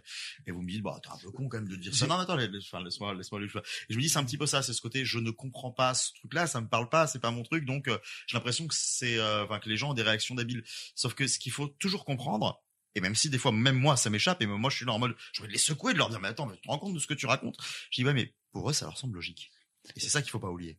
Sauf qu'en fait, pour moi, c'est pas un fossé de génération, c'est plus un fossé de euh, ces, hommes, ces femmes qui sont dans le film. Je les connais. J'aurais déjà parlé, j'en ai déjà côtoyé, j'en ai déjà eu comme amis. Et je les ai pas en fait. Et t'as, et t'as sûrement des amis qui sont encore comme ça et qui sont seulement pour réagir différemment et tu t'en rends même pas compte. C'est ça que je veux dire par là. Euh, c'est que c'est aussi, c'est aussi une réalité sociale. Et non, c'est pas ce que je veux dire par là, c'est que bah, on a euh, avant avant tout, là, moi, c'est ce que m'a dit le film. Le film m'a dit, je vais te transporter dans un truc, dans un milieu que tu ne connais pas, que t'aimes pas beaucoup, euh, avec des gens qui clairement ne vont pas vont parler de choses que tu ne comprendras pas. C'est un peu comme quand un gamin te sort son, son nouveau jeu et que je suis là, oui, d'accord, j'appuie sur quel bouton? Et que je pense à mes parents en mode, putain, ouais, d'accord, le fossé commence à se faire. Mais où je me dis, pour eux, c'est important, c'est bien, c'est ce qui leur parle. Donc il faut essayer de le comprendre. Moi, c'est ce que j'ai fait en, en, regardant le film en tout cas. Mais en fait, je, je, je veux bien essayer de comprendre, mais je pense qu'en fait, ce qui me pose vraiment problème en, en, dans tout ce que j'ai dit, c'est que on, on, me montre ça. Certes, que je comprenne ou que je le comprenne pas, je m'en fous. C'est juste que on, on, me montre après une petite nuance d'un autre groupe plus âgé, à génération. Non, mais on, on, me on me montre ça et je, et, et hormis ça, je, je, je n'ai rien de on suit un autre groupe de minutes qui voit une nana qui a l'air beaucoup plus jeune, qui du coup va l'isoler en mode, ok, elle, elle a besoin d'aide, tu sais pas comment ils se comportent entre eux. Non, je m'en fous. Mais c'est, en fait, pour moi, c'est la seule touche interne au film d'empathie entre un homme, enfin entre deux personnes, entre deux humains. Oh non, je suis absolument pas d'accord. Je vais reprendre si tu veux bien, comme ça je vais. Vas-y, vas-y. Parce que il y a, enfin donc du coup là là-dessus. Euh, Louis disait un truc intéressant aussi tout à l'heure, c'était sur le côté euh, l'expérience par le ressenti. C'est vrai qu'effectivement, alors maintenant il y en a quand même des, des fictions qui vont essayer d'apporter cette expérience de ressenti. Mais là, moi, c'est une des premières fois où j'ai vraiment eu l'impression d'être extrêmement appliqué dedans et de me dire, ouais, moi aussi, je serais un peu perdu là-dedans, mais là, je le ressens et ça a l'air. Ça m'a l'air quand même très réel, quoi, tu vois. Donc tout ça, l'expérience de ressenti marche. Euh, tout ce que disait Margot sur la pression sociale me semble assez aussi logique, hein, puisque ça, pareil, c'est du vécu euh, euh, qu'on a tous eu à différentes échelles de nos vies, que ce soit sur le sexe ou sur d'autres choses, ne serait-ce que même sur ceux qui te jugeaient en mode ah moi je suis un grand, je fume la clope, et quand t'es gamin, tu finis par foutre une cibiche entre tes lèvres et te rendre compte que c'est dégueulasse et après tu t'apprécies ou t'apprécies pas mais t'as voulu faire comme les grands initialement. C'est très rare de se dire tout à coup je vais écouter que le ça il y a, y a, un côté oui bah il y a un côté reproduction sociale. On a tous des expériences différentes là-dessus mais on peut on peut comprendre ça. Et, euh, et Tara effectivement est là-dedans. Et là-dessus elle va quand même avoir une réflexion autre que ses copines qui bah parce qu'elles aiment bien ce milieu parce qu'elles elles l'ont expérimenté donc elles s'y sentent bien et pensent que bah vu que moi je kiffe ma pote va kiffer. Et euh, le souci on reparle de communication, c'est qu'elle n'écoute pas Tara parce que Tara n'est pas en mesure de le dire aussi, n'a pas encore le, le déclic qui va lui faire se dire ça me convient pas, donc il faut que je l'exprime. Oui, oui, aussi, voilà. non, c'est ça. Et elle ne se sent pas de un légitime, et ses copines ne la voient pas comme légitime voilà. en fait d'avoir un avis. Ses copines, le problème, alors plus Sky que M, puisque d'ailleurs, elle ira, elle ira parler à M hein, suite à son expérience, qui va directement l'envelopper, la protéger et lui dire ok, on parle maintenant. Et ça c'est beau, c'est cette, cette, petite scène de Elle fin est magnifique, dans, dans cette scène de l'aéroport. fin, Je te oui. dis voilà, c'est le côté. Bah si j'avais parlé, Sky c'est pas forcément dit parce qu'elle se rend compte que Sky la soutiendra, ce sera son amie, elle sera pas absente, mais peut-être qu'elle ne comprendra pas tout de suite et qu'il y aura peut-être besoin de temps. Mais ses amis, je pense qu'elles sont là et que ça reste des amis. En tout cas, euh, là où il y a une grosse différence, moi c'est sur ce, ce groupe du coup avec euh, toi tu fais un miroir, moi je le fais pas tant que ça, c'est un groupe de jeunes hommes un peu différents, donc avec une femme qui est au milieu, malheureusement on la voit pas, c'est peut-être dommage. Euh, mais euh, le personnage de Badger, même s'il se fait avoir par tout ça, il y a quand même un côté beau. Il y a, y a une scène que qu'on ne cite pas, c'est que avant, quand elle repart, elle revient à l'appartement, elle est pas bien, elle s'apprête à vomir et Badger est là. Et c'est lui qui la court. Et là, il essaye pas d'abuser d'elle, il n'en profite pas, pas comme son pote, justement, qui profite d'un moment de faiblesse. Non, mais ce que je veux dire, C'est c'est ça, que c'est juste des- y a moi, quelque chose qui se crée quand même. C'est des moments euh, que j'aime bien, moi. hein. voilà, non, mais voilà. Mais il y a quand même, euh, il y a quand même de la beauté dans ces personnages. Et ce qui est triste, et là on reparle de pression sociale, c'est que euh, Tara a potentiellement, potentiellement, on ne sait pas, conscience que ce garçon-là peut être bien pour elle, est-ce que c'est quelqu'un de merveilleux, ça j'en sais rien, mais en tout cas c'est quelqu'un qui potentiellement la respecte, mais avec qui ça pourrait ne pas arriver tout de suite. Et vu qu'il y a cette espèce de pression qui fait qu'il va falloir que ça arrive à un moment, ben, à un moment elle s'éloigne et l'autre il est là au bon endroit, au bon moment. Et c'est là que je voulais revenir sur, parlons de la fameuse première scène de Euh, sexe. juste pour euh, accentuer, elle, elle ne, pour moi, elle ne, elle ne le pécho pas juste parce que Sky lui a dit oh non pas lui. Non, mais même pas. Euh, Non, si, je- si, parce qu'à un moment il dit ça, elle fait l'autre, il est plus beau. il est non, plus non, mignon. non, mais, mais il y a- ça peut jouer dans la balance. Ah oui, mais pour moi, ça- ça rentre non, dans non, la mais ça, ça- ça peut jouer. Alors là, après, on rentre dans la tête du personnage, on fait la psychologie de personnage. Est-ce que c'est intéressant? Je ne pense pas, Euh, parce que euh, il, vaut, il vaut mieux parler de euh, de la manière dont sont écrits ces, personnages, qui est que euh, Badger se comporte aussi comme un sale con par moment, mais c'est un sale con qui quand même cherche à comprendre. Et c'est là où le film est, à mon sens, assez intéressant. Il n'est pas noir ou blanc on n'a pas des personnages qui sont noirs ou blancs. On n'a pas juste des personnages d'agressés et d'agresseurs. On a des personnages qui communiquent entre eux difficilement, mais qui essayent de faire tran- Et- transmettre tout ça. En fait, moi, Badger, je pense que c'est euh, dans tous ces personnages celui que je déteste le moins. Parce que même si j'aime pas trop l'influence, etc., c'est pour moi en fait le personnage qui a le plus de nuances dans dans sa caractérisation et dans son comportement et dans sa façon de penser. C'est-à-dire que certes, il va imiter ses potes, certes, il va rentrer dans le moule, etc. Mais en fait, Badger a le mérite d'avoir dans le film, c'est dans son jeu, enfin dans le jeu de l'acteur, etc., et même dans son écriture, les, les, les regards que je trouve les plus sincères et les plus attendrissants. Il y a une scène où il est juste, un- il regarde Tara, euh, Tara qui vient de se faire euh, violer en fait dans le lit euh, par son, par le pote de Badger. Sauf que Badger le sait pas. Tara qui est décontenancée sur un balcon et juste le regard qu'il va lui poser pendant 5 secondes, c'est un regard de juste de réconfort qui, on voit sur le visage de Tara, lui fait du bien. Et, et, après, il va balancer une petite vanne et ça va décompresser l'atmosphère. Donc pour moi, c'est le personnage, je pense, que je déteste le moins parce que j'ai appris à l'apprécier au cours du truc. Ce qui Mais on n'empêche. apprend à apprécier les personnages au cours du Mais- jeu. Ils sont fondamentalement détestables à la base. C'est une fois qu'on rentre dans leur psyché, qu'on rentre dans leur manière de fonctionner, qu'on commence à les apprécier. Mais, mais tu, tu vois, ça c'est un, un peu un- une réflexion à la con, mais c'est euh, ça m'empêche en fait de rentrer dans, dans dans le film et de m'imprégner du du truc. C'est tu vois, genre à, à côté, je suis là, je fais et, et c'est vraiment con ce que je vais dire. hein. C'est vraiment débile. Mais je suis là, je suis à Tara. Dis-le. C'est c'est con, hein. C'est vraiment une réflexion Mais de con. le, le film, mais, mais, euh, non, c'est pas une réflexion conne. Là où la C'est le réflexion- but. Là, là, là où la réflexion, je pense que ce que tu entends par de réflexion conne, c'est que ça se trouve tu dirais rien non plus. C'est ça que tu Mais entends par là. C'est c'est pour ça que je dis ça. Hmm. Mais, mais mais à, à côté, je fais, dis-le. Et quand je vois la scène justement avec sa pote à l'aéroport, je suis là, je fais, mais c'est ta pote. T'aurais pu le dire avant et Mais déjà tu le pas- dis comment Est-ce que tu as les termes Est-ce que tu as la compréhension exacte de ce qui t'est arrivé Non, mais c'est pour Et ça que je dis que c'est vraiment con. C'est pour ça que je dis que c'est vraiment con. Mais moi, mon- dans, pendant pendant le film, dans la façon dont ils ont l'air si solidaires, dans la manière dont ils sont montrés, je me dis, mais pourquoi tu le dis pas? Mais ça tombe, je le ferai pas. Mais c'est pour moi, ça m'empêche en fait de rentrer encore plus dans le film. Alors que c'est, tu vois, je me C'est parce que tu demandes à- au personnage d'avoir des réactions que toi tu trouverais logiques et ça ne veut pas dire que parce qu'ils ne les ont pas, elles c'est pas je sais. logique à eux-mêmes. Je, je sais, mais Mm. c'est pour ça que je, je, l'inclus pas dans mon argumentaire, mais bon, je, je l'inclus en plus. En, Oui, tu en l'inclus en- dans une dans un ressenti qui est déjà et qui se fait accentuer par toutes ces réactions. Oui, oui, oui, Toi, voilà. te, euh, En fait, dans te toutes les, dans plusieurs réactions, que ce soit ça, dans la façon de, de penser euh, à coucher à tout prix, que peut avoir Sky, que je trouve très mal écrit d'ailleurs, parce que je, mais très mal écrit et en même temps. Et et en même temps, c'est c'est typiquement le genre de nana que j'aime pas, et, et, et typiquement le genre de mec qui, pareil, euh, dans leur façon de penser, j'aime pas. Donc en fait, c'est euh, mon, mon avis sur le film est entre le, je comprends pas, pas. vraiment où elle veut. aller. Non, mais je sais.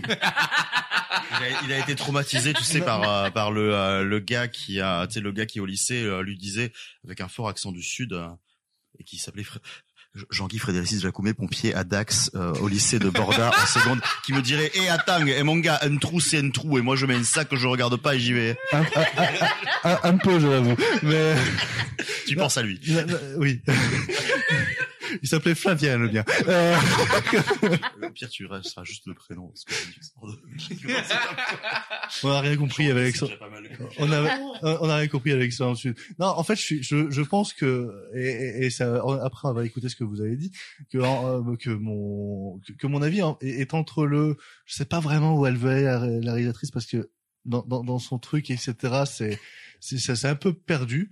Et à côté, il y a, je, je- je pense, mon, mon appréciation personnelle de ces de, de, de tous ces gens-là, et de cette éducation, de cette génération-là, que je Considération du boomer. ah, ah oui, non, c'est vraiment boomer. Mais quand, mais en fait, c'est, c'est, c'est, c'est, c'est, Oh, non. ces gens, je, je les ai vraiment côtoyés au lycée et je les regardais avec le même mépris que je l'avais maintenant. Enfin, c'est, c'est- Du mépris, carrément. ah, mais moi, c'est du hein. mépris. Mais, mais c'est, Mais- c'est, compliqué, mais je, je les aime pas. Non, mais pourquoi pas, mais euh, ça- c'est fort. si je puis juste m'exprimer là-dessus, parce que tu, tu, tu dis que tu ne comprends pas le message du film, alors que pourtant pour moi il est vraiment là-dedans. Euh, et elle fait le portrait d'une génération perdue, une génération qui ne sait pas où se Mais situer. si je veux voir ça, je regarde Génération Perdue. Oui bah, hé, tu me laisses Le finir. truc de Joël Schumacher, là? Non, je déconne, c'était une vanne. Sauf qu'en fait, elle propose une, une réponse qui est toute simple avec la scène de fin de juste parle. Et tu as raison. C'est ça. Le, de- le- la solution que le film propose et c'est de ça que le film veut euh, parler justement du fait de communiquer Mais- juste allez-y n'ayez pas peur Mais je- faites-le Je, je comprends le message principal du film, de, sur, de, de, de ces vices, de ces endroits-là, de cette, de ces vices, de cette façon de penser. Ce que je, je sais pas où elle veut aller. Je pense que c'est dans le sous-texte, dans la manière dont ces idées sont transmises. Ah si. alors. Je trouve ça tellement frontal, mais pour l'instant, j'ai toujours pas pu déployer ce que je voulais dire.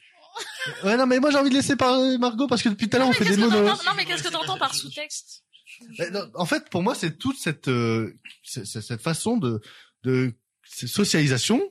je vais faire chier avec ça, mais euh, Ça y est, il a retenu un cours SOS Alors, dans pour, sa pour vie. crever. je, enfin, j'essaierai d'arriver, mais je vais laisser effectivement parler Margot aussi.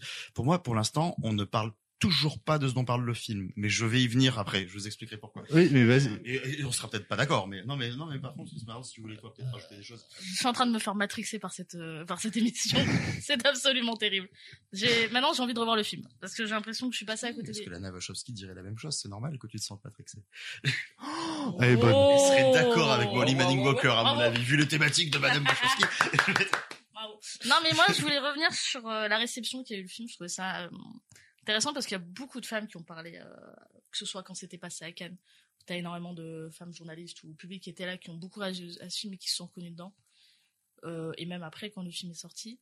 Et c'est vrai que en vous entendant euh, parler, je pense avoir compris pourquoi je n'ai pas, enfin pourquoi je n'ai pas aimé le film. Ce qui est au final un peu comme Tara, qui est une forme de déni qu'on a nous les femmes pour les pour des personnes enfin pour des femmes qui ont vécu ce genre de situation. Ce qui fait que je pense que le film finalement est assez intelligent dans ce qu'il veut montrer parce que finalement il le montre euh, il le montre assez bien. Mais encore une fois que je revoie le film. Merde. Euh, il le montre assez bien et il va euh, pointer du doigt quelque chose que tu disais que oui la solution c'est c'est il faut parler. Il faut parler mais on sait ce que ça veut dire de parler aujourd'hui. Déjà de un c'est pas facile de deux on sait ce que ça peut euh, nous apporter on sait très bien. Je pense qu'il y a un peu euh, dans le personnage de Tara un peu toute cette euh, une peur en général je pense. La peur de se de se décevoir elle-même de décevoir ses amis de la peur de dire non à quelqu'un parce que c'est une peur que qu'on a tous et que je pense que les femmes ont encore plus que que n'importe qui d'autre encore plus dans ce genre de de contexte parce que le contexte est juste là pour te dire vas-y fais la fête éclate-toi baise et tout et tout va bien alors que justement c'est dans ces endroits-là qu'il se passe euh, qu'il se passe le plus de choses. Et c'est la façon dont est euh, est montrée la chose. C'est-à-dire que on a des films sur des sur des agressions sexuelles et sur des viols on en a on en a plein. On en a qui sont bien il y en a qui sont moins bien. Et celui-là a cette capacité de te montrer que finalement l'agression et le viol n'est pas quelque chose de si extraordinaire que ça entre guillemets. C'est pas c'est pas un truc extraordinaire c'est un truc ordinaire et ça et on te le montre de manière finalement très ordinaire. Il n'y a pas un moment. Finalement cette scène d'agression euh, sur la plage tu peux très bien ne pas la voir comme une agression tout de suite. Tu peux la voir très bien comme deux jeunes qui ont juste beaucoup trop bu et qui savent pas trop ce qu'ils font. Elle en plus c'est sa première fois. Lui Euh, tu sens qu'il a un peu une sorte de bagou, un peu de, il est sûr de lui, il est persuadé que c'est le plus beau, que c'est le plus incroyable, c'est le meilleur et qu'elle va vivre la meilleure soirée de sa, vie. Et il, et il lui dit hein, c'était incroyable, etc. Et du coup, on te montre cette première scène-là comme si c'était quelque chose de normal. D'ailleurs, on te la montre pas tout de suite. On te, on te, t'as une ellipse et en fait, on te la montre après par, euh, par morcellement, mais sans que ce soit euh, montré de manière ultra, comment dire, comme si c'était vraiment le, le, le truc du film. Tu vois, genre la scène importante, le truc, en fait, finalement, c'est peut-être pas ça le plus important, et c'est comment ça se construit au fur et à mesure, et comment, et je pense que c'est là où Thierry, justement, veut en venir, c'est sur cette scène-là, et la seconde scène euh, dans le lit, qui se répondent totalement. Et je te laisserai, je te laisserai rebondir dessus. Après, t'as lu mon article en même temps. Oui, mais je te laisserai. non mais non mais c'est c'est c'est au final ça. Et en fait, je trouve ça bien raison la la, la réflexion que j'ai derrière. Mais oui, je pense que j'ai juste fait une sorte de de, de déni parce que je parce que je n'ai pas envie de me souvenir. C'est mieux comme ça.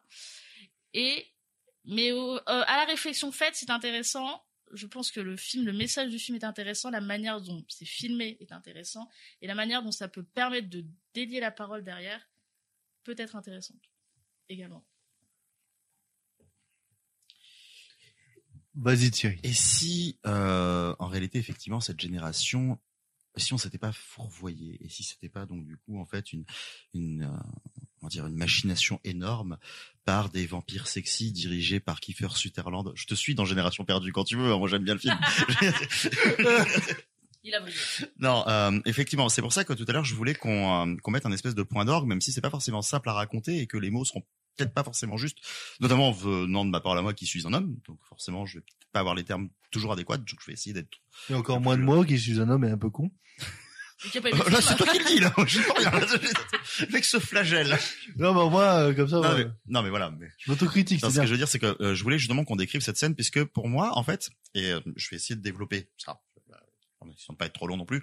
Euh, comme je disais, le, tout, tout ce dont on parle depuis tout à l'heure, c'est important, c'est une mise en place. C'est une mise en place qui nous permet de comprendre les personnages, d'avancer vers quelque chose, mais ce n'est pas pour moi essentiellement ce que veut raconter le film.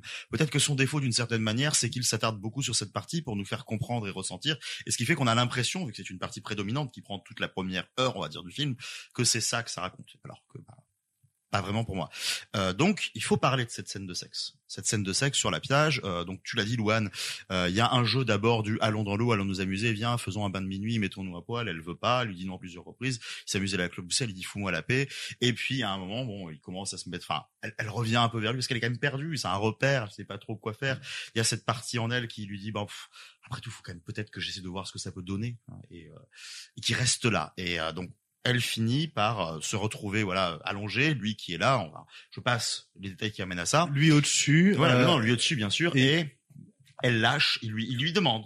Et c'est ça qui est intéressant. C'est pour ça que on, c'est pour ça qu'on peut identifier ça comme une scène d'agression sexuelle et que moi je dis viol quand même par le la théorisation qu'on va en faire, euh, c'est que euh, effectivement, il lui demande est-ce que tu es d'accord pour que j'aille plus loin? Et qu'elle lâche un allez, ce que ce que disait Louis tout à l'heure. Non, pas vraiment. Il lui dit oui. Elle dit, elle Oui, répond il pas. il lui dit- il il lui lui, dit oui enlève sa culotte. Il lui dit oui et elle fait aller. Voilà, et elle finit par dire allez. Non mais voilà, exactement. Je voulais pas passer tous les, enfin je voulais passer certains détails, mais effectivement. Bah pour moi c'est très important parce que Non, non, on y va. Mais c'est-à-dire qu'il passe plusieurs étapes sans lui demander son avis, et au moment de l'étape cruciale, il lui demande quand même, elle, elle dit allez, et il prend ça pour ce qu'on appelle un consentement. C'est à partir de là qu'il y a un pivot. C'est là qu'il y a un pivot qui est très intéressant, justement. Et parce que euh, Molly Manny Walker nous montre, et c'est pour ça que moi la deuxième scène est importante, elle nous montre ce que veut dire ce fameux consentement. Parce que aujourd'hui, quand on a du mal à voir beaucoup de choses, quand on est dans un- une société qui est gangrénée parce que les droitards appelleraient un gros mot, mais qui est un mot qu'il est temps de mettre un peu partout, et comme le disait Margot, il y a beaucoup de films sur ces sujets, et de plus en plus parce que il faut, il faut en parler. Ça s'appelle la culture du viol, voilà. Et c'est, euh, je trouve que ce film nous montre comment en fait la culture du viol naît de toute banalité. Cette scène est banale. On n'est pas en train de montrer un homme violent qui la force, qui la plaque contre un mur, ce qu'on voit habituellement. C'est en mode par une petite insinuation, par le allez t'as envie quand même un petit peu, t'es sûr que t'as pas envie parce qu'en vrai, je te jure ça va bien se passer, et qu'elle finit par se dire voyons voir. Est-ce que ce voyons voir est un véritable oui Non, ce n'en est pas un. Je, je veux juste rebondir sur un truc. Euh, c'est que le, le fait que le, le film illustre ça dans une forme de banalité, Mm. comme tu le dis, fait aussi que le film n'est jamais accusateur. Le, le film montre toujours qu'il y a des torts des deux côtés au final et qu'on pourrait éviter tout ça. Et c'est ça pour moi la réelle force du film, montrer que il y a un espoir de faire évoluer tout ça, il y a un espoir de faire changer tout ça pour que ça n'arrive plus, tout simplement.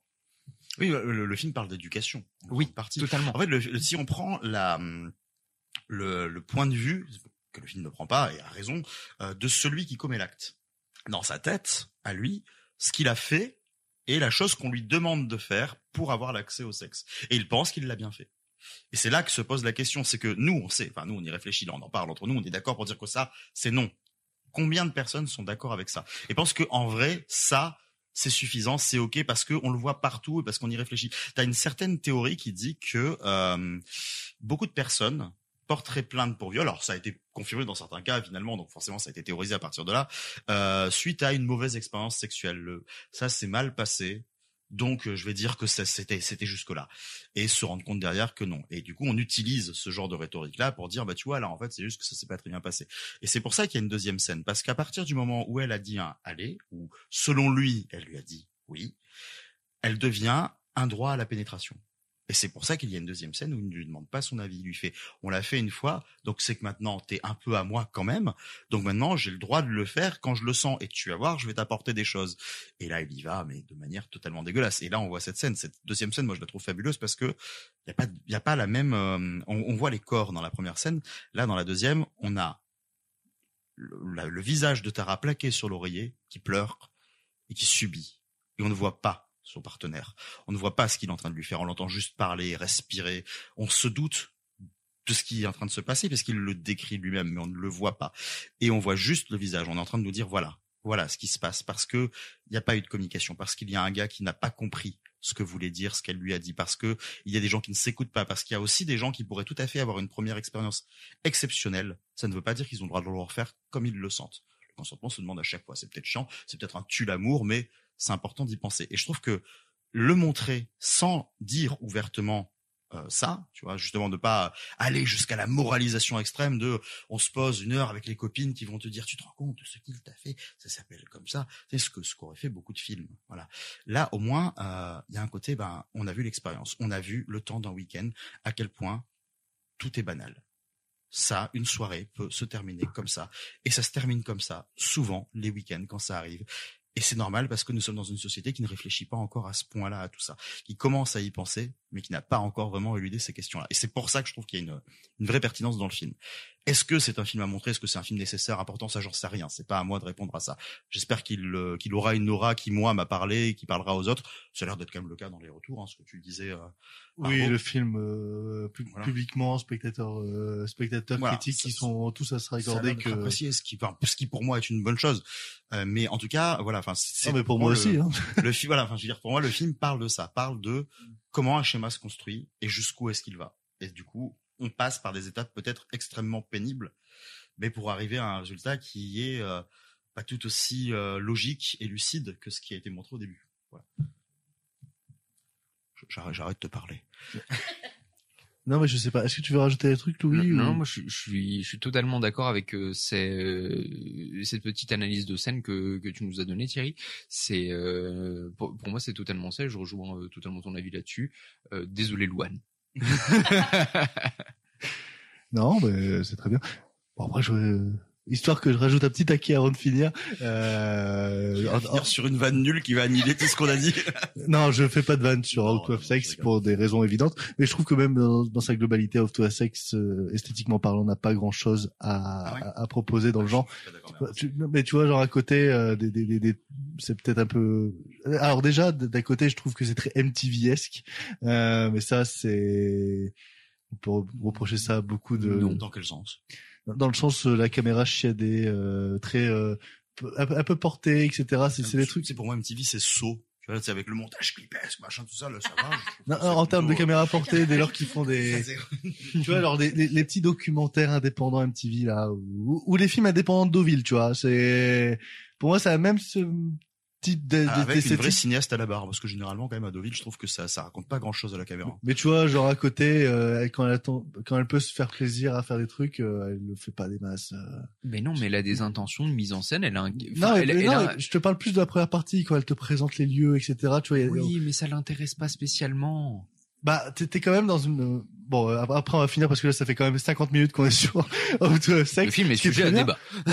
non, mais tu vois, genre typiquement, euh, tu- si tu rentres dans l'idée de de de de de de- d'être investi avec eux dans ces premières vacances, tu vois, t'essayes de quand même filmer l'ambiance collective comme eux ils peuvent le voir, c'est-à-dire en mode ouais c'est la fête, c'est super, t'essayes de, de de de donner en fait aux, aux gens d'être dans ce moment-là pour après le démystifier, tu vois. Mais non, mais tout est filmé du point de vue de Tara. Et Tara est dans un environnement qu'elle ne maîtrise pas. Mais non, mais même, tu, même si tu ne maîtrises pas, tu vois, t'as quand même ce truc de, euh, t'es quand même dans un lieu festif et je trouve qu'elle monte pas tant la fête que ça.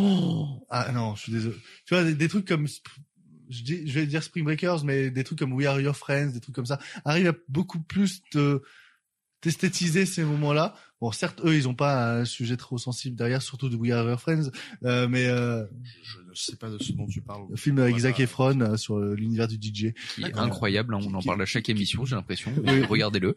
super film mais euh, mais, mais mais mais mais tu vois genre même esthétiquement j'y trouve pas grand chose hormis dans des di- diverses scènes notamment celle où elle échappe euh, que j'ai décrit où la caméra est un peu peu plus perdue qu'elle et c'est ce que j'aurais voulu retrouver des mises en scène un peu plus investies Moi, Mais, je euh, pense que, comme, comme a dit Margot, tu devrais revoir le film parce que c'est très subtil Mais- la mais mise moi- en scène de la réalisatrice. je le reverrai peut-être mais euh, Moi, pour l'avoir vu deux fois, donc je l'ai je l'ai vu, j'ai eu la chance de le voir en projection presque au début de l'été, ce qui était vachement agréable d'ailleurs. Je crois que c'est un film à voir aussi, enfin le l'été pour être dans l'ambiance, je veux dire de la chose.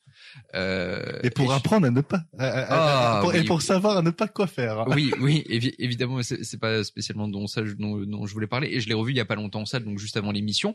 Et effectivement, elle a une mise en scène qui est très très très subtile et qui mérite euh, que qu'on s'y attarde parce que ce n'est pas juste des grands jeux de caméra qu'elle utilise plusieurs fois, etc. Mais c'est vraiment un petit travail sur le son, comme le fait qu'à chaque fois que Tara est perdu, le son d'un seul coup on n'entend plus que les basses et d'un seul coup il revient et, ça- arrive à de nombreux moments dans le film et notamment au début sur toute cette phase où euh, elle met les personnages en place.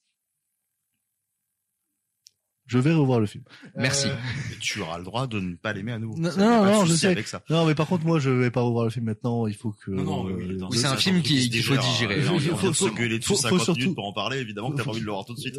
mais même, faut surtout que je l'oublie pour le mieux le redécouvrir parce que moi, je me connais. Of Excess connaît encore un succès remarquable au niveau des critiques et suscite un bel engouement, ce qui est tant mieux pour le film et pour son message. Mais bon, euh, assez parlé. Passons à notre nouvelle rubrique. C'est quoi le plan? Le but, parler brièvement d'un film au choix en y euh, analysant un plan, une scène ou un moment. Pour lancer cette rubrique, accordons la priorité à celui à l'origine de cette idée, Thierry. Il souhaite débuter en nous parlant d'un film de gauche, euh, de Guédiguian, euh, je n'arrive toujours pas à m'y faire, intitulé Et la fête continue. Je sais pas pourquoi je suis speed comme ça. Quand on a envie de changer le monde comme toi, on a intérêt à être speed, il y a du boulot. Tu es celle qu'ils attendent tous.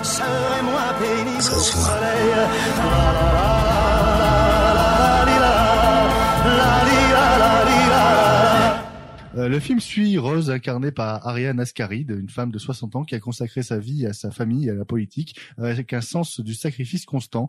Tout le monde pense qu'elle est inébranlable, d'autant plus que Rose est la seule à pouvoir sceller l'union de la gauche à l'approche d'une échéance électorale cruciale.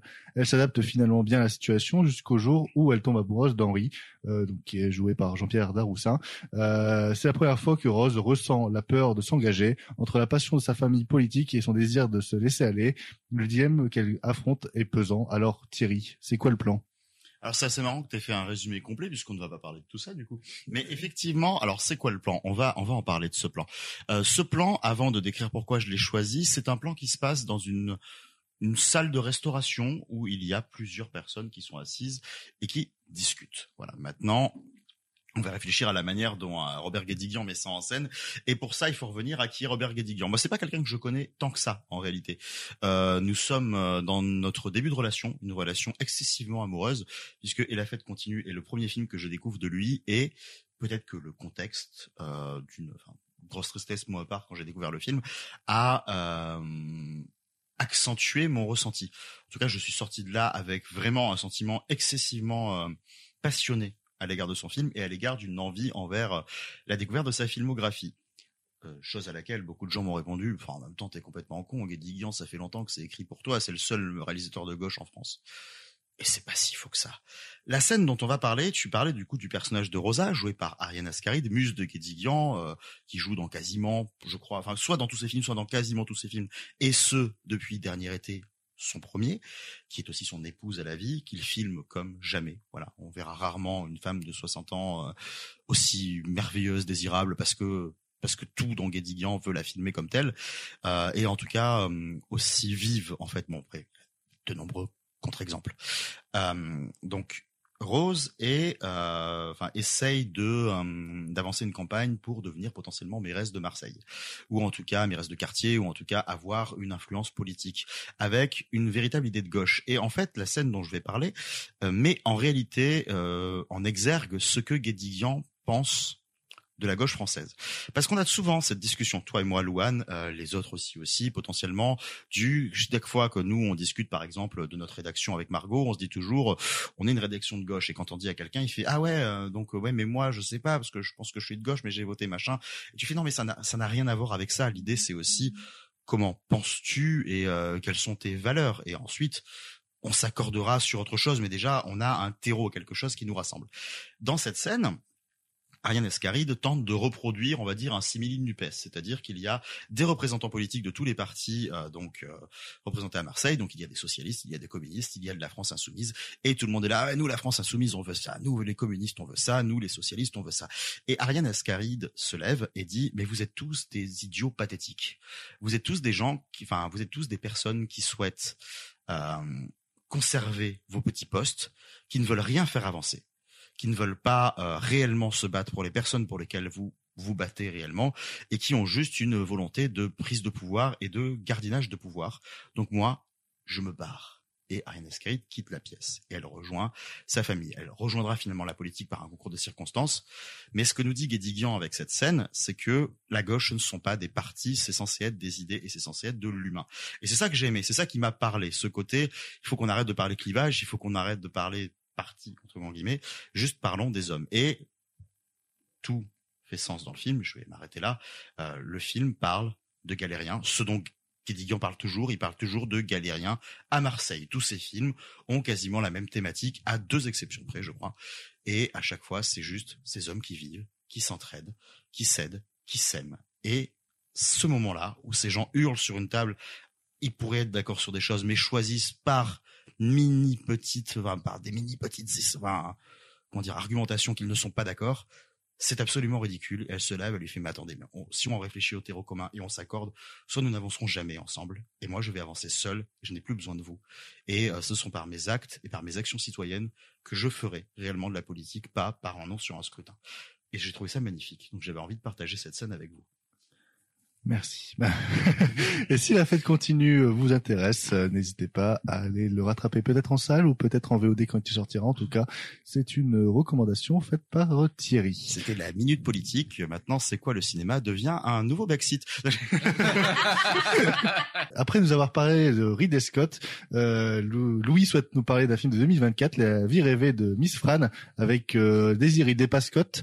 Euh, L'histoire nous En- en présente gros, on Fran. peut dire que c'est euh, la vie rêvée de Walter Mitty, mais version woke, c'est ça? Merci Eric Noff. I don't know you.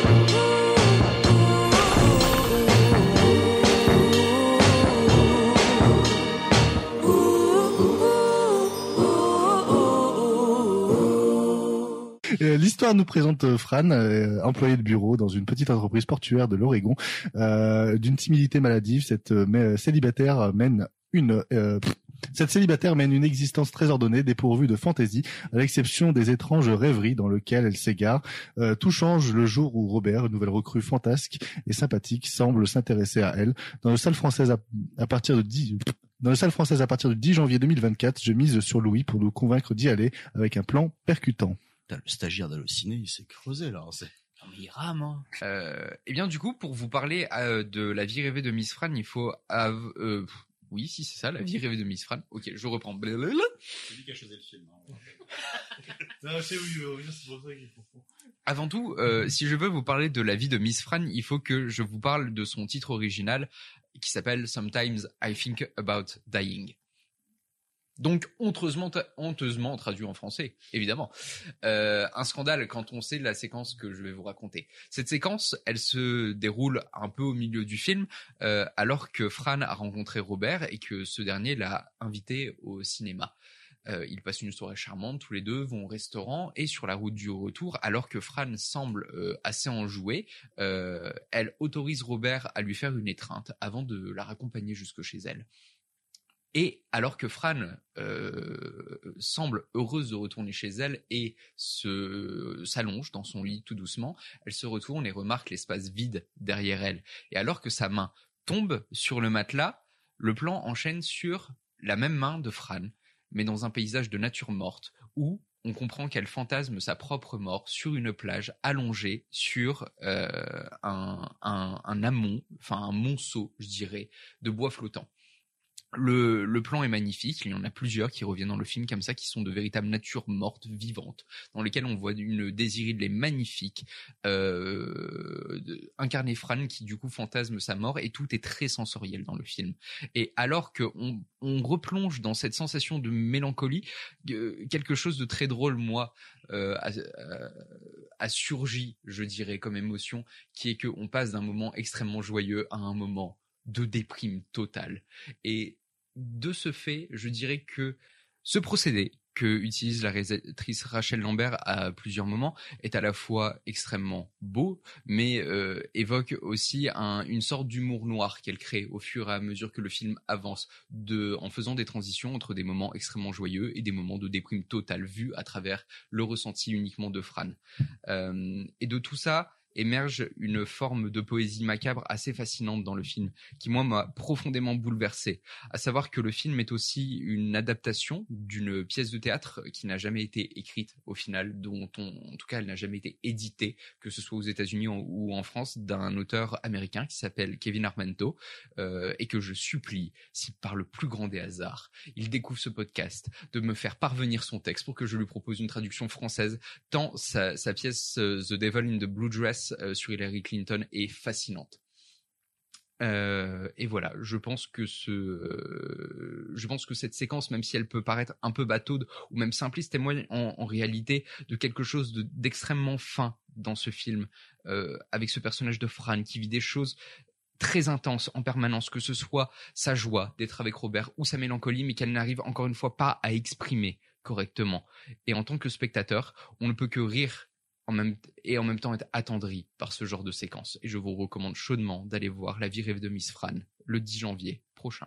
Eh bien, merci à vous deux pour ces recommandations. Cette rapidité fut très appréciée car nous avons du pain sur la planche. Ces films, une saga peu appréciée, un réalisateur moyen, en somme de la vanité divertissante avec des guillemets bien gros, euh, Resident Evil par euh, Paul W.S. Anderson. Sors l'artillerie. J'en connais un rayon.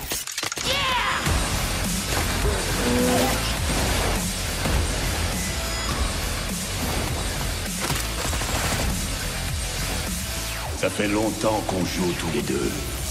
Mais la partie est finie.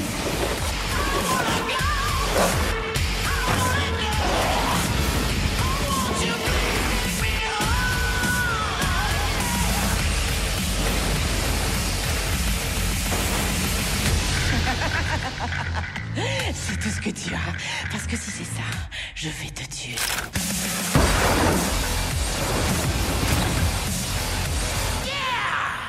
Ici, on est passionné par le cinéma, les zombies et surtout, on n'hésite pas à critiquer les mauvais films. Mais pour être franc, on n'avait vraiment aucune envie de regarder ou de revoir ces absurdités. Alors, pour rester dans le thème, parlons de la trilogie des morts vivants de George A. Romero. Et comme nous sommes bien organisés, je laisse à Margot le soin d'expliquer qui est le réalisateur. Oh, Romero, Romero, pourquoi es-tu Romero? Enfin, plutôt, qui es-tu? Bien avant The Walking Dead et ses confrères, le monsieur aux lunettes à grosse monture, à ne pas confondre avec Jean-Pierre Coff qui lui aimait bien les bons vivants, a marqué l'histoire du cinéma avec ses films de zombies. Une saga commencée en 1968 et toujours pas finie parce que même mort, Romero traîne encore avec les vivants puisque son dernier scénario, Twilight of the Dead, va entamer son tournage prochainement. Si.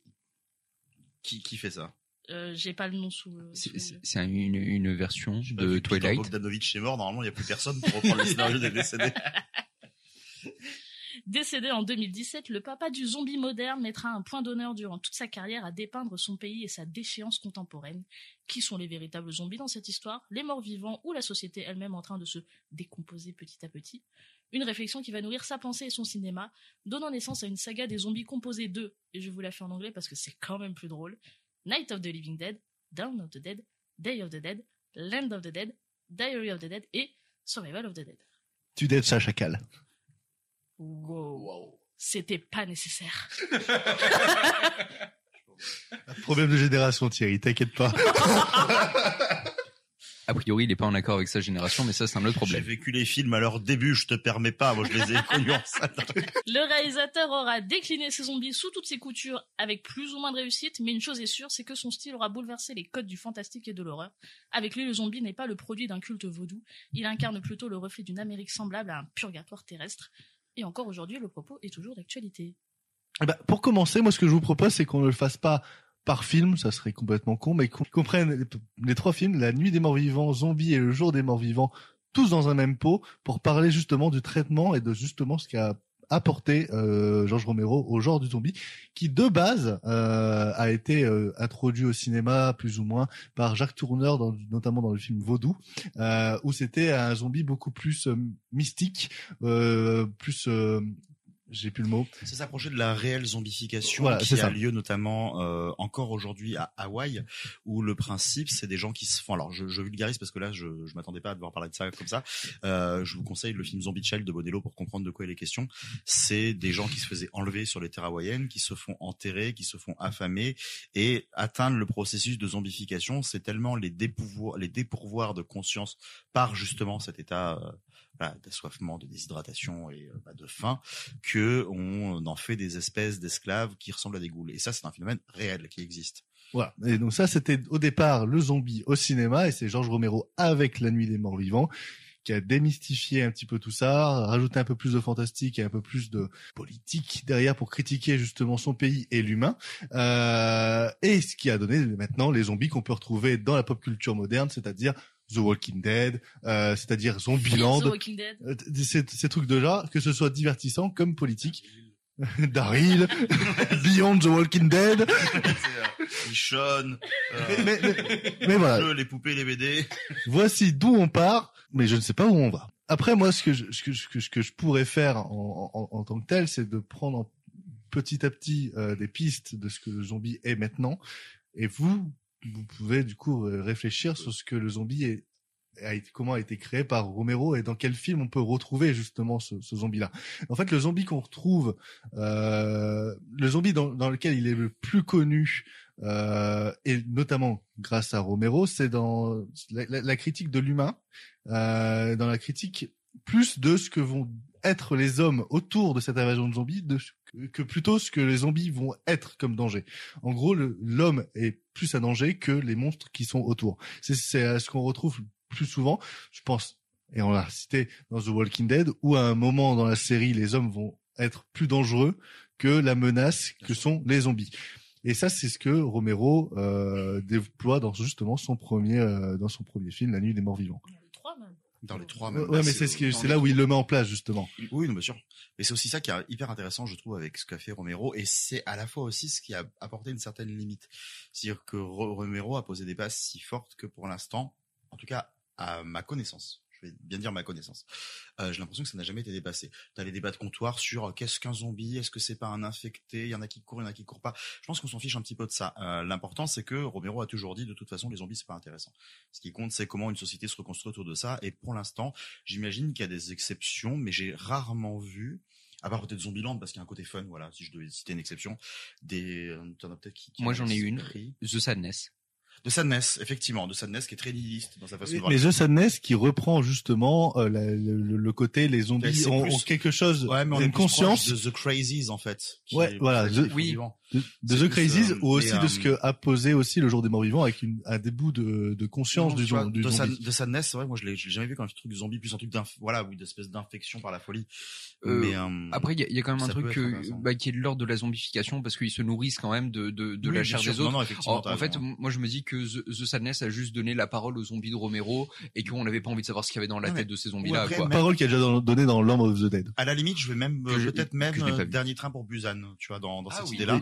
Parce que je mettrai pas celui d'après qui lui me- ne me plaît pas, mais part sur autre chose, ni Seoul Station qui a une façon de faire un peu hybride. Mais en général, en tout cas, euh, le, les codes du zombie qui ont du coup été euh, acceptés et acquis par les autres et donc répétés par les autres ont toujours été du le zombie n'est qu'un départ et ce qui va compter c'est la façon dont ça se reproduit derrière et dont on va évoluer autour de ça. Euh, Danny Boyle le fait très bien dans euh, 28 jours plus tard. 28 jours plus tard et même la suite 28 semaines plus tard qui n'est pas de son fait euh, n'est pas inintéressante et on verra bien ce que vaudra 28 mois plus tard qu'il va réaliser normalement pour 2025. 28 jours plus tard, qui est très très inspiré dans la manière dont, dont l'histoire est, est, est, est, est imbriquée, de zombies d'ailleurs. Ah oui non non mais Euh, totalement mais totalement. Mais en tout cas il se pose cette question du bah maintenant c'est établi c'est là qu'est-ce qu'on fait? On ne va pas faire qu'un film où les gens fuient en fait où les gens fuient il y a une menace ça ne sert à rien. Au pire ils meurent au pire ils vivent d'accord.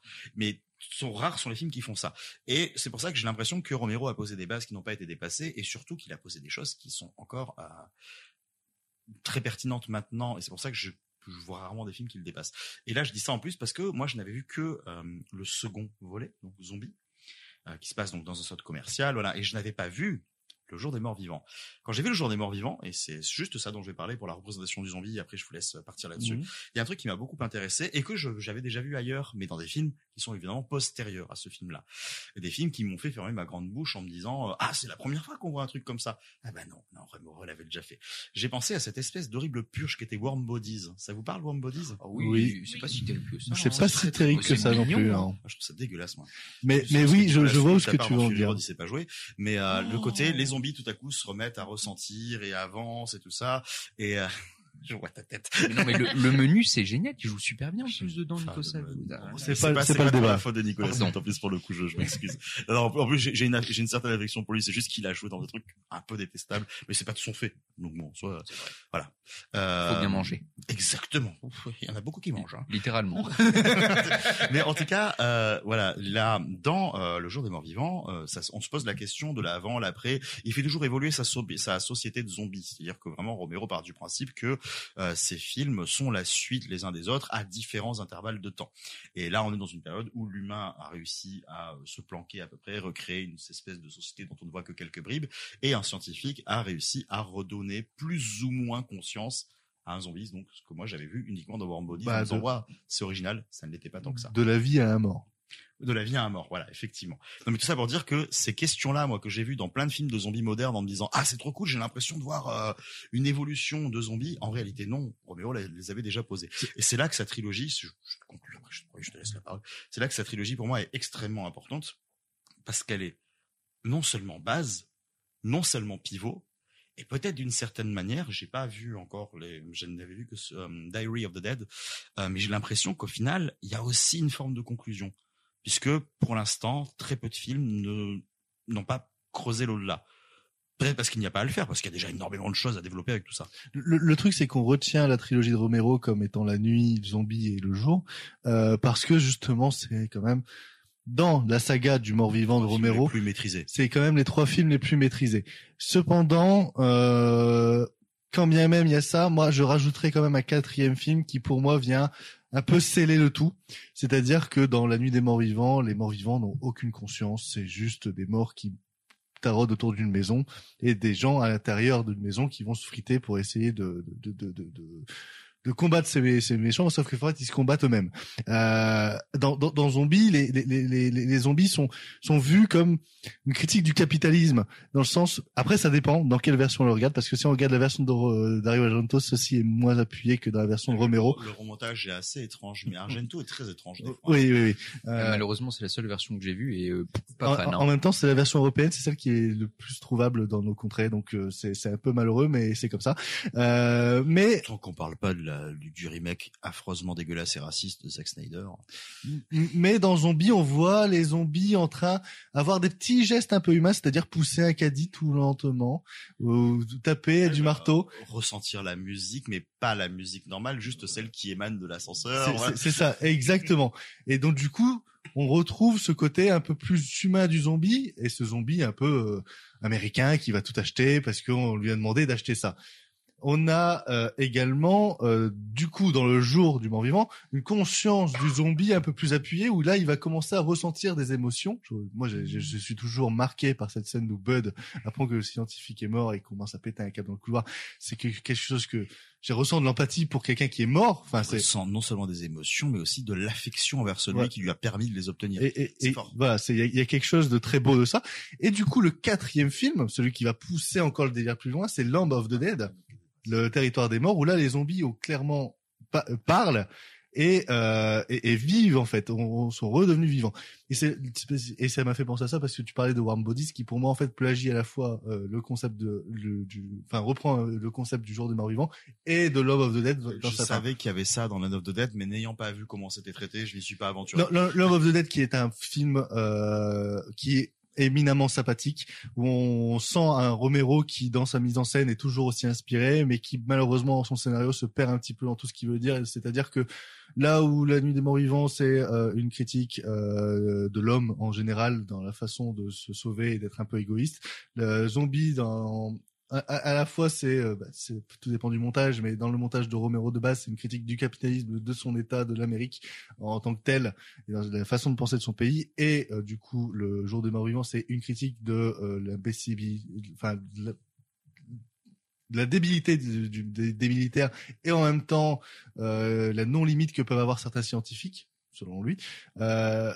Là, dans le Land of the Dead, il se perd dans plein de sujets. Il sait pas trop où aller, mais ça reste quand même éminemment sympathique et c'est c'est toujours un- quelqu'un qui sait parler de de l'humain quand même derrière. C'est juste qu'il se perd un petit peu trop, ce qui fait que le film est un peu revu à la baisse. euh, Malheureusement. Mais là, il y a une super édition qui est sortie, qui coûte un peu trop cher, que je vais m'acheter. Bref. Euh, Non, on est sur des conseils euh, shopping. le shopping, mais non, mais il a été restauré. C'est bien. liste de Noël. C'est quoi le téléachat? Il a été restauré, c'est bien, c'est cool. Euh, Oui, non, ça, heureusement. Mais en même temps, il y a eu euh, des choses merveilleuses avec Ro- Romero dernièrement, comme le fait qu'on a retrouvé The Amusement Park sorti d'un placard, enfin, d'un- placard situé dans un grenier abandonné depuis des lustres. Oh tiens, un film. qui parle d'un vieux zombie dans un parc d'attractions, c'est bien. Ça, on va le restaurer, on le ressort. Merci, merci. non, mais c'est- Continuez. c'est très, très bien. On est d'accord. Euh, mais, mais donc voilà, il y a- il y a- la quadrilogie est euh, thématique, il n'y a pas de personnage en tout, et en même temps c'est quelque chose qui a basé toutes les bases de tout ce qu'on va voir en zombie après Romero. Euh, Est-ce que quelqu'un veut dire un mot, son ressenti peut-être sur les... Oui, vas-y, moi, c'est pas forcément du ressenti, c'est plus de l'analyse. On a beaucoup parlé des zombies, de ce qu'ils représentaient. Moi, j'aime bien voir l'évolution qu'il y a au niveau de la mise en scène de Romero dans ces trois films. C'est-à-dire qu'on est sur trois films qui ont à peu près 10 années d'intervalle, entre- grosso modo. Chaque décennie, ouais. Ouais, voilà, 10 années. Et on est quand même sur toujours le même procédé, c'est-à-dire qu'on a, on a une unité de lieu. Donc dans le premier, on est dans une, dans une maison où on se retrouve avec énormément de personnages très diversifiés et on les voit devenir complètement frappadingues au fur et à mesure euh, de la nuit. On est dans le, deuxi- dans le deuxième, on a toujours pareil un lieu, le centre commercial, qui du coup forcément, cette critique du capitalisme est encore plus, euh, plus exacerbée avec ces gens qui sont coincés dans un, dans un, dans un, dans un centre commercial et qui voient ça comme l'occasion de, ça devient un parc d'attractions. Vraiment, on est à un moment donné où euh, tout le monde s'amuse et ils sont face à quelque chose, c'est la fin du monde dehors et ils sont face à quelque chose où ils ont accès à tout désormais. Enfin, c'est presque la vie rêvée qu'ils ont. Et dans le troisième, et je trouve en tout cas c'est celui qui est le plus intéressant à analyser, où on a, euh, on est dans une unité de lieu mais qui, euh, qui est plus ou moins divisée en deux, c'est-à-dire que d'un côté on a tout ce côté laboratoire très très froid, très, enfin tout est blanc, tout est tout est terne, tout est triste, tout est carton plâtré. Enfin, il y a quelque chose de très très mortifère déjà, et ils sont en même temps euh, sous terre, ce qui est assez paradoxal où ils sont enterrés avec des gens qui sont déjà morts, avec eux qui sont on voit dans les, dans les comportements, dans les comportements des militaires, euh, comportements euh, des scientifiques, où il y a quelque chose de, ils approchent petit à petit, pareil, de la fin. Enfin, tout le monde devient fou au bout d'un moment donné, mais j'aime bien comment euh, Romero arrive à, euh, à se servir en fait de ces environnements pour raconter son récit, raconter l'histoire de, de de ces zombies, comment ils influencent sur euh, sur les gens, parce qu'au final, final, les zombies c'est pas la chose la plus importante du film, même s'ils sont très chouettes, surtout dans le troisième. Moi, c'est vraiment mon troisième, ça reste mon préféré. Mais euh, voilà comment il arrive à, à travailler à chaque fois euh, ces lieux pour que ça soit en résonance avec ce qu'il a envie de dire, ce qu'il veut montrer, ce qu'il veut raconter. Et c'est c'est peut-être ce qui me passionne le plus en tout cas dans dans dans les films de Romero. Euh, Tu veux rajouter peut-être quelque chose, Louis? Oui, euh, alors euh, j'ai j'ai j'ai découvert euh, du coup je les ai tous découverts dans l'ordre, enfin dans le désordre pardon.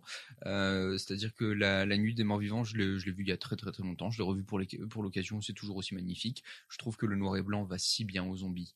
Euh, mais vraiment, juste d'un point de vue esthétique, je trouve ça magnifique. Euh, j'ai découvert du coup ensuite le troisième volet, étant donné qu'il était euh, disponible sur Shadows et pas le deuxième. Et, en fait, j'étais assez surpris d'avoir beaucoup plus d'empathie pour les zombies parce qu'on parlait justement d'humanisation et d'humanité. Et je trouve que tous ces personnages humains, bah, je suis très heureux de les voir tous crever, sincèrement. Euh, et je... Surtout que c'est sublimé par le, les, les maquillages et les FX de Tom Savini qui se qui. Alors, des, des fois c'est too much, hein, mais qu'est-ce que c'est, qu'est-ce que c'est bon? Ah oui oui. Qu'est-ce que c'est bon? Et euh, et non parce qu'en fait on parlait du coup de l'humanité à travers le personnage de du zombie qui s'appelle Bud. Bud, euh, mais en fait dès le début quand il récupère les zombies à la chaîne et qu'il les attache etc. Moi il y a, cette espèce de, ils prennent un homme et une femme et ils les enchaînent. Et puis ils, les laissent dans cette pièce et il y a un truc où je sais pas si c'est voulu ou pas mais les deux acteurs se regardent dans un moment de qu'est-ce qu'on fait maintenant? Et il y a ça donne tellement d'humanité à ce personnage de zombie qui m'a vraiment fasciné pendant tout tout le film euh, et toutes les séquences avec les militaires m'ont incroyablement ennuyé mais juste parce qu'ils sont insupportables et donc du coup ils sont très très bien écrits Non, justement, faut, faut avouer que c'est pas très très bien écrit, c'est pas très finaux, mais en tout cas, ça fait le taf. Euh, c'est très bien écrit dans son intention, par contre. oui, oui, dans l'intention de les filmer comme des abrutis finis, avec l'autre qui rigole toujours en mode à côté. Parce qu'il a pas l'intention de faire autre chose. Pour ça, moi, je pense que le film, au contraire, est brillamment écrit parce qu'il ne, euh, il va exactement là où il veut aller. c'est ce que je voulais dire oui. Oui, non, c'est juste que ça manque de subtilité Oui, par non, moment. Mais Le- après, le- voilà, c'est pas, c'est cinéma- pas un reproche, hein, c'est juste. euh, mais le cinéma de Romero n'est pas subtil et c'est pas grave Ah, je trouve. Alors, je, je, je, je divaguais un petit peu. c'est- un tonton bourrin, Romero, hein. mais Ouais. si on parle uniquement de la trilogie moi j'ai pas vu les autres de toute Non, façon non, je te parle que de te parler de zombies justement. Bah, et, et Zombie, je, je vais juste y, re- y revenir assez rapidement. Je, je suis un très très gros joueur de jeux vidéo à mes heures perdues, et c'était fascinement à quel point Dead ce, euh, bah, justement, la, la, bah, la, la nuit des morts vivants 2, c'est vraiment Left 4 Dead euh, 2 et Dead Rising 2 et euh, euh, insérer le, le, jeu de zombies que vous voulez, euh, No More Room in Hell, qui est une phrase prononcée dans le film euh, 2. euh, donc j'ai trouvé ça extrêmement drôle pour le coup à quel point ce, film a vraiment influencé toute une, espèce de pop culture derrière, mais qui ne s'est jamais nou- nourri de sa substantifique moelle, j'ai envie de dire, qui est critiquer le capitalisme en, soi. Et, du coup, la version de Argento que j'ai vue m'a laissé un peu sur ma faim à ce niveau-là parce que même toute la séquence finale. Alors, c'était très drôle parce que su- sur cette séquence finale de euh, de, de, jeunes délinquants euh, qui ont tous des motos, ils écoutent tous du métal, je me suis dit ah aujourd'hui, serait peut-être sur des T-Max si on était euh, dans une espèce de représentation un peu beauf comme Romero le fait à l'époque. Ça m'a fait marrer sur le moment, mais euh, euh, voilà, tout, ça pour dire que j'ai trouvé ça un peu brut de décoffrage euh, quand même dans la mise en scène action, la mise en scène de euh, et de personnages extrêmement caricaturaux. Je veux dire que encore une fois, les êtres humains, tous les êtres humains sont insupportables. À part le personnage afro-américain qui s'appelle. Je, je pourrais plus te dire. Euh, je, je, je sais plus, mais c'est le seul personnage qui est vraiment doté d'une espèce d'émotion et de compassion totale pour euh, pour les autres personnages, qui fait que d'un point de vue de dramaturgie, tout simplement, c'est celui auquel on Mais, s'identifie. mais parce que ça sert, ça sert au propos. Hein, il, a, il, il a vraiment pris euh, consciemment pour parler aussi du, du, racisme, du racisme ambiant de son pays. T'inquiète pas que je l'ai y venir à ça. voilà. Pa- parce que c'est déjà évoqué dans euh, c'est déjà évoqué dans Night of the Living Dead euh, parce que c'est c'est les mêmes problématiques parce que à, à la fin c'est quand même un shérif qui tue le personnage afro-américain et il le fait sans réfléchir. L'acteur c'est Joan Jones. Euh, Joan Jones. Joan Jones, Euh, Mais euh, moi, pour euh, revenir sur, justement sur la petite subtilité que tu disais, euh, des fois, il arrive à quand même être un peu finaux. Moi, dans Zombie, justement, je retiens justement le, le- le fait que il y a, il y a une femme qui est très importante dans, dans le film, enfin qui semble principale au début du film, mais elle est filmée, elle est écrite un peu comme la la fofolle, euh, la, la, la femme de bas étage qu'on voyait beaucoup dans les films de 70-80. La bourgeoise, oui. Voilà. Et au fur et à mesure du film, elle va se révéler euh, beaucoup plus forte, beaucoup plus euh, en- entreprenante pour arri- arriver presque au même niveau que euh, les hommes avec qui elle est. Euh, et, et ça, je trouve ça très beau. Tout comme euh, on a un, un- un duo de flics qui est euh, composé de justement une personne noire et une personne blanche. Et euh, ça va être jamais remis en question. Ça va être presque filmé naturellement dans, dans tout le film. Et pour un film des années justement 70, c'est- quelque chose qui dans l'écriture me paraît tellement subtil qu'en fait même un spectateur qui peut penser des choses euh, nauséabondes va trouver ça normal. Enfin, c'est il y a, y a- quelque chose d'assez particulier, c'est que Romero des fois il est fin et des fois il l'est pas. Et Non, moi, je trouve pas ça fin, je trouve ça extrêmement provocateur.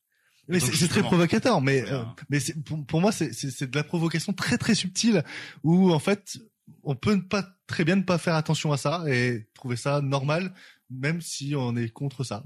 enfin c'est c'est c'est c'est genre euh, la culture woke de l'époque sauf que personne faisait des vidéos sur YouTube pour s'en plaindre. D'une certaine manière, oui. Et moi, justement, j'allais faire un parallèle avec un autre film euh, qui est sorti bien plus tard. Et euh, quand j'ai vu Night of the, Night of the Living Dead, la nuit des morts vivants, euh, j'ai regardé l'époque où était sorti l'autre film auquel je pensais, parce que j'ai eu un doute. Attends, 68. Ah non, l'autre c'est 76. Vous allez voir où je veux en venir. Euh, D'un autre réalisateur que je considère également euh, comme beaucoup de réalisateurs de films de genre de cette époque. Faut pas oublier qu'on est dans de l'horreur, qu'on est du genre, que ce sont, des cinéastes naturellement ostracisés par Hollywood, qui du coup évoluent dans une sphère différente et qui donc du coup ont une aussi une espèce de rébellion contre les studios et une envie de les de leur poutrer la gueule, de leur montrer bah, nous on va réussir à faire notre beurre et à fonctionner. Cet autre réalisateur que punk auquel je pense, alors punk, il dirait euh, non je suis pas punk, moi je n'ai jamais été contre l'ordre établi. Tes images parlent pour toi, John Carpenter, bordel. on parle de assaut parce que quand je parle, quand je pense à assaut, on voit un personnage de flic noir dans les années 70 qui va euh, à lui seul, euh, ben, enfin avec une équipe de bras cassés qui sont obligés de se rallier à lui et des prisonniers et des femmes, soit des personnes qui n'ont pas le droit d'avoir des armes quand même. Enfin, faut pas déconner. euh, Un noir avec une arme, il va tuer tout le monde. C'est un terroriste. Euh, Les femmes, elles savent même pas. Elles ont pas assez de force dans le doigt pour la gâchette. T'es sûr que c'est l'époque c'est c'est l'époque d'avant ça? Non mais c'est dans le film est sorti voilà je veux dire non, non, c'est ça voilà et, euh, et on leur met là et ils doivent survivre à une invasion de personnes qui en plus disparaissent reviennent il y a un élément fantastique bon réalité c'était le manque de figurants mais ça on s'en fout ça donne un effet euh, magnifique. Et du coup quand je regarde le Night of the Living Dead j'ai l'impression que c'est sorti au même moment parce que justement le seul homme lucide c'est cet homme noir qui lui essaye de se sacrifier déjà pour les autres de réfléchir au bien commun et qui se retrouve ben, envahi par les rednecks de la cave d'en dessous qui au final sont plus dangereux que ceux qui sont à sa porte. Parce que eux ils se disent on veut bien survivre mais pas avec un noir hein. voilà et ça, c'est super intéressant. En fait, le, ce qui est intéressant dans ce que dit Romero à tout ça, c'est qu'à partir du moment où la société se détruira et où la société part en couille, et on le voit aujourd'hui, on le, on le voit aujourd'hui, c'est un peu prophétique d'une certaine manière avec la montée des extrêmes partout. Euh, plus le monde se casse la gueule, plus la société se rend floue dans euh, ses actions les plus primaires. Dans euh, Night of the Living Dead, c'est le racisme. Dans, euh, tu vois, Zombies, c'est justement le côté, euh, ben, euh, le capitalisme à tout prix, on doit acheter, consommer, consommer, consommer, déposséder des choses, parce que c'est la possession qui nous rend existants. Et dans Day of the Living Dead, donc le jour des morts vivants, qui est aussi mon préféré, hein, Margot, je te check check là-dessus.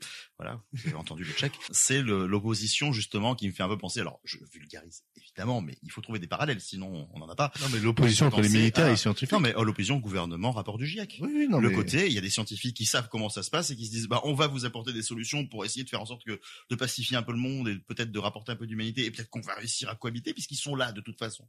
Et vous aurez pas assez de balles pour tous les buter. Et les militaires qui disent non, il faut des actions offensives tout de suite parce que c'est par la destruction qu'on va y arriver.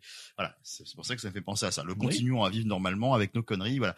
C'est hyper intéressant. Voilà, c'est donc c'est pour ça, je sais pas subtil. L'avantage c'est que t'as n'importe qui n'a pas besoin de réfléchir, il voit le film, il comprend tout ça. C'est ça aussi qui est assez universel dans le langage de Romero. Mais euh, mais c'est fou à quel point tu peux faire des ponts avec plein de choses et tu peux tout à fait les relier à une actualité qui est toujours brûlante parce que ces cinéastes nous parlent, mais le monde ne change pas parce qu'on pense toujours que ce sont des cinéastes de divertissement. Oui, non, non, c'est incroyable à, tel- à tel point que des mecs que, que, que- comme Carpenter, Romero, etc. Enfin, c'est des mecs. Tu, on regarde les films maintenant, on pense toujours à des trucs actuels parce que les mecs, ils ont, ils ont très bien su comprendre en fait comment était l'humain et quelle pourriture ça peut être par moment. Euh... Je dirais même que c'est encore pire parce qu'à l'époque, il le fantasmait en disant, eh, quand même, c'est gros hein, ce qu'on fait parce que euh, c'est aussi du divertissement, mais si c'était vrai. Et le pire, c'est qu'aujourd'hui, c'est vrai. Ouais, ouais, ouais. Bon, histoire de relancer un petit, euh, pas de relancer, mais de terminer un petit peu ma conclusion parce que on, on, est- on est quand même assez long. Je sais pas si vous voulez rajouter quelque chose vous de votre côté. Euh... Et sa chronique juste après. Non, moi je voulais juste te dire parce que je, je parlais justement des différentes formes de zombies dans les, chaque film. Il y a aussi, et j'aimerais le mentionner parce que je suis assez fan de, de- de- de- du tra- des, travail- des travaux de Tom Savini. Euh, en fait, le, ce que j'aime beaucoup aussi, c'est qu'il y a trois façons de maquiller les zombies. Il y a la façon pas maquillée, euh, en noir et blanc, où là ils, ils sont juste plus blancs que blancs. Euh, merci Monsieur Propre. Euh... X. X. Il y a euh, dans le zombie ce qui peut choquer à peu près parce que là il vient à la couleur et donc du coup il est il est euh, il est maquillé en schtroumpf, euh, ce qui peut être un peu déstabilisant même si moi je trouve ça euh, correct. son charme, on Ça, va ça, dire. ça a son petit charme de l'époque. Et il y a la façon du jour des morts vivants faite par Tom Savini où là on retrouve un peu les zombies de The Walking Dead, euh, les zombies qu'on connaît maintenant, notamment avec le personnage de Bud, mais pour les zombies avec euh, un peu moins de budget parce que c'est juste des zombies à arrière-plan, on reprend cette peinture bleue et on rappelle justement ce, zombie. Donc même là il y a une évolution et il y a justement une évolution qui donne la solution, euh, enfin l'illustration finale, euh, j'allais dire solution finale. Limite, hein. Aime-t-il au génocide Peut-être. Bah, L'illustration finale de ce que deviendra et de ce qui est devenu le zombie maintenant, pareil, inégalé et jamais modifié, toujours la même chose. Il y, a- il y a juste quelque chose sur le- le- laquelle je voudrais revenir sur euh, le, le jour des morts vivants, c'est que le film commence sur son money shot. Le film commence sur sa séquence qui a dû coûter le plus de thunes parce que c'est la séquence où il y a énormément de zombies, on est dans des rues très ouvertes, donc on a dû faire un décor, etc. Et Romero nous dit clairement, eh, vous avez vu ça, c'était génial, hein. Allez, on retourne à l'intime et on va aller s'intéresser à l'humain là-dedans. Ouais, tout, le film. Mais par contre, il offre quand même une séquence finale absolument incroyable. Oui, la séquence finale re- reste incroyable, tu vois, mais elle est, elle est faite euh, de, manière Une heure et demie après, quoi. bah, une, une heure et demie après, de manière assez humble, parce que c'est beaucoup de décors qui sont plus fixes, qui sont euh, vraiment vu que ça se passe entre guillemets dans une grotte sous terre, etc. C'est des trucs qui sont assez simples à faire en studio, qui doivent coûter peut-être un peu moins cher, je ne sais pas non plus, tu vois. Mais cette séquence d'introduction qui pour moi est assez impressionnante et qui ensuite retourne vers quelque chose de très intime d'un seul coup, c'est juste un cinéaste qui nous dit oui, alors c'est fun, on va quand même parler de choses sérieuses. Oui, c'est ce qu'aurait dû faire Ridley Scott. Ainsi, pour conclure cette euh, partie sur euh, George Romero et sa trilogie des morts vivants, que vous pouvez tous retrouver en version restaurée en Blu-ray, allez-y, achetez, c'est bien, achetez. Euh... Et donc deux volets sur, sur euh, Shadows, une des meilleures plateformes de streaming euh, possibles. Oui, aussi, pense. également. Eh ben, je vous laisse, je vous laisse la douce voix de Margot qui nous a préparé une chronique dont on ne connaît pas le sujet, mais qui est de près ou de loin proche de celui qu'on vient de traiter. Il y a deux choses que j'aime dans la vie les zombies et High School Musical. Et comme disait Troy à. Gabriella dans le troisième opus de la saga, j'ai choisi le basketball, mais j'ai aussi choisi le théâtre. L'université de Californie à Berkeley m'offre de faire les deux. C'est pourquoi l'automne prochain, je rejoindrai celle-là. Mais plus important encore, je choisis la personne qui inspire mon cœur. L'université où j'irai se trouve à exactement 52,30 km de toi. Cette citation n'a absolument aucun rapport avec le film, dont je vais parler, mais ça me faisait plaisir de placer un peu de poésie. Le film que j'ai choisi parle d'une fille qui s'appelle Anna et de l'apocalypse. Oui, nous allons parler d'Anna et l'apocalypse. L'équation parfaite entre le film de zombie, le teen movie, le film de Noël et la comédie musicale. Quatre genres sympathiques séparément, mais foncièrement détestables tous ensemble. Cependant, le film de John McPhail arrive à proposer un film qui navigue entre les genres de manière assez aléatoire, certes, mais sincère. Les musiques restent en tête, les chorégraphies sont dignes des meilleurs épisodes de Glee, et les zombies sont de facture plutôt correcte. Rien de neuf dans le scénario, mais le film trouve son rythme pour proposer une aventure portée par une Ella Hunt attachante et charismatique. McPhail arrive à s'éloigner du genre très codifié du coming of age pour offrir un vrai décalage frais et vivifiant, mention spéciale à l'invasion de zombies passée inaperçue par ces ados trop préoccupés par eux-mêmes. Derrière les boyaux et les boules de Noël, laissez-vous emporter par cette histoire de bonne facture qui sait très bien ce qu'il propose, c'est-à-dire une vaste blague à laquelle on peut choisir d'adhérer ou non. Eh ben merci Margot pour cette dernière chronique. Passons sans plus tarder à la boîte à personnes avant de terminer cet épisode qui était déjà beaucoup trop long. C'est qui qui pioche? C'est qui qui pioche? Je peux piocher Alors j'avais envie de vous parler dans cette chronique. Je peux piocher, je peux piocher. je peux Excusez-moi, excusez-moi, c'est moi, c'est Margot. Alors j'avais envie de vous dire que je sais pas pour qui a imité ma voix, mais Anna and the Apocalypse, c'est vraiment de la merde. Je voulais vous parler d'un film qui s'appelle Shaun of the Dead. C'est trop bien. vachement bien. Le suspense est à son comble alors que tous les chroniqueurs ont déposé le nom d'un film de leur choix dans une boîte. Avant chaque enregistrement depuis juillet, une main innocente, la mienne, euh, va maintenant piocher un petit papier pour sélectionner le film de la prochaine séance cinéma. Tous les papiers sont en place, roulement de tambour. Ça fait un an que je demande de faire un film. Est-ce qu'il pourrait tomber là, s'il vous plaît? Vu qu'il n'y ait pas Anna Tomber la chemise. Pourvu qu'il n'y ait pas un film asiatique, s'il vous plaît. La, la vie de moi, euh, si c'est Resident Evil, euh, j'en peux plus. Alors Thierry va nous le dire et il va nous dire on repioche. Ouais non, on va pas oui, traiter. on, on va repiocher parce que sinon on va, on va refaire la même chose que sur cet Non, épisode-là. on va pas parler d'un film de. UV Ball, on n'a pas envie. Sinon, je peux faire un putsch. Hein. Moi, je demande à faire un putsch. On demande de faire un putsch ou on en fait un? On fait un putsch? Alors, non, non, je, je propose. Je, de- je dis le nom du film.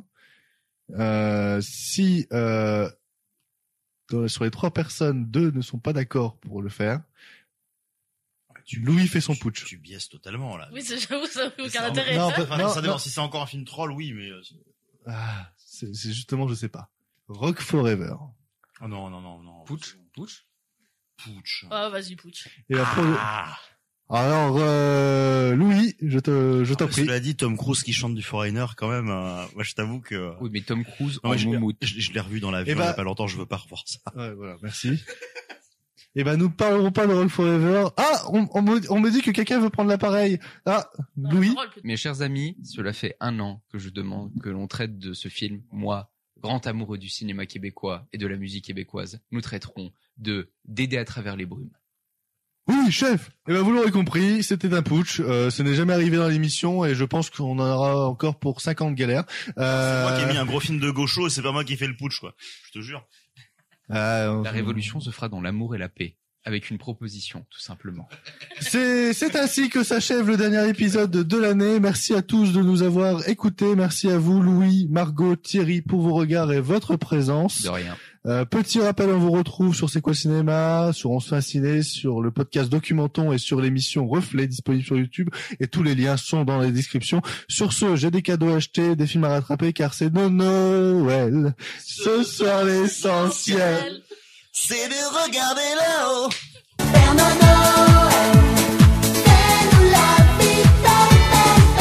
Oh, c'est génial Merde, c'est con, on n'a pas parlé de la levrette.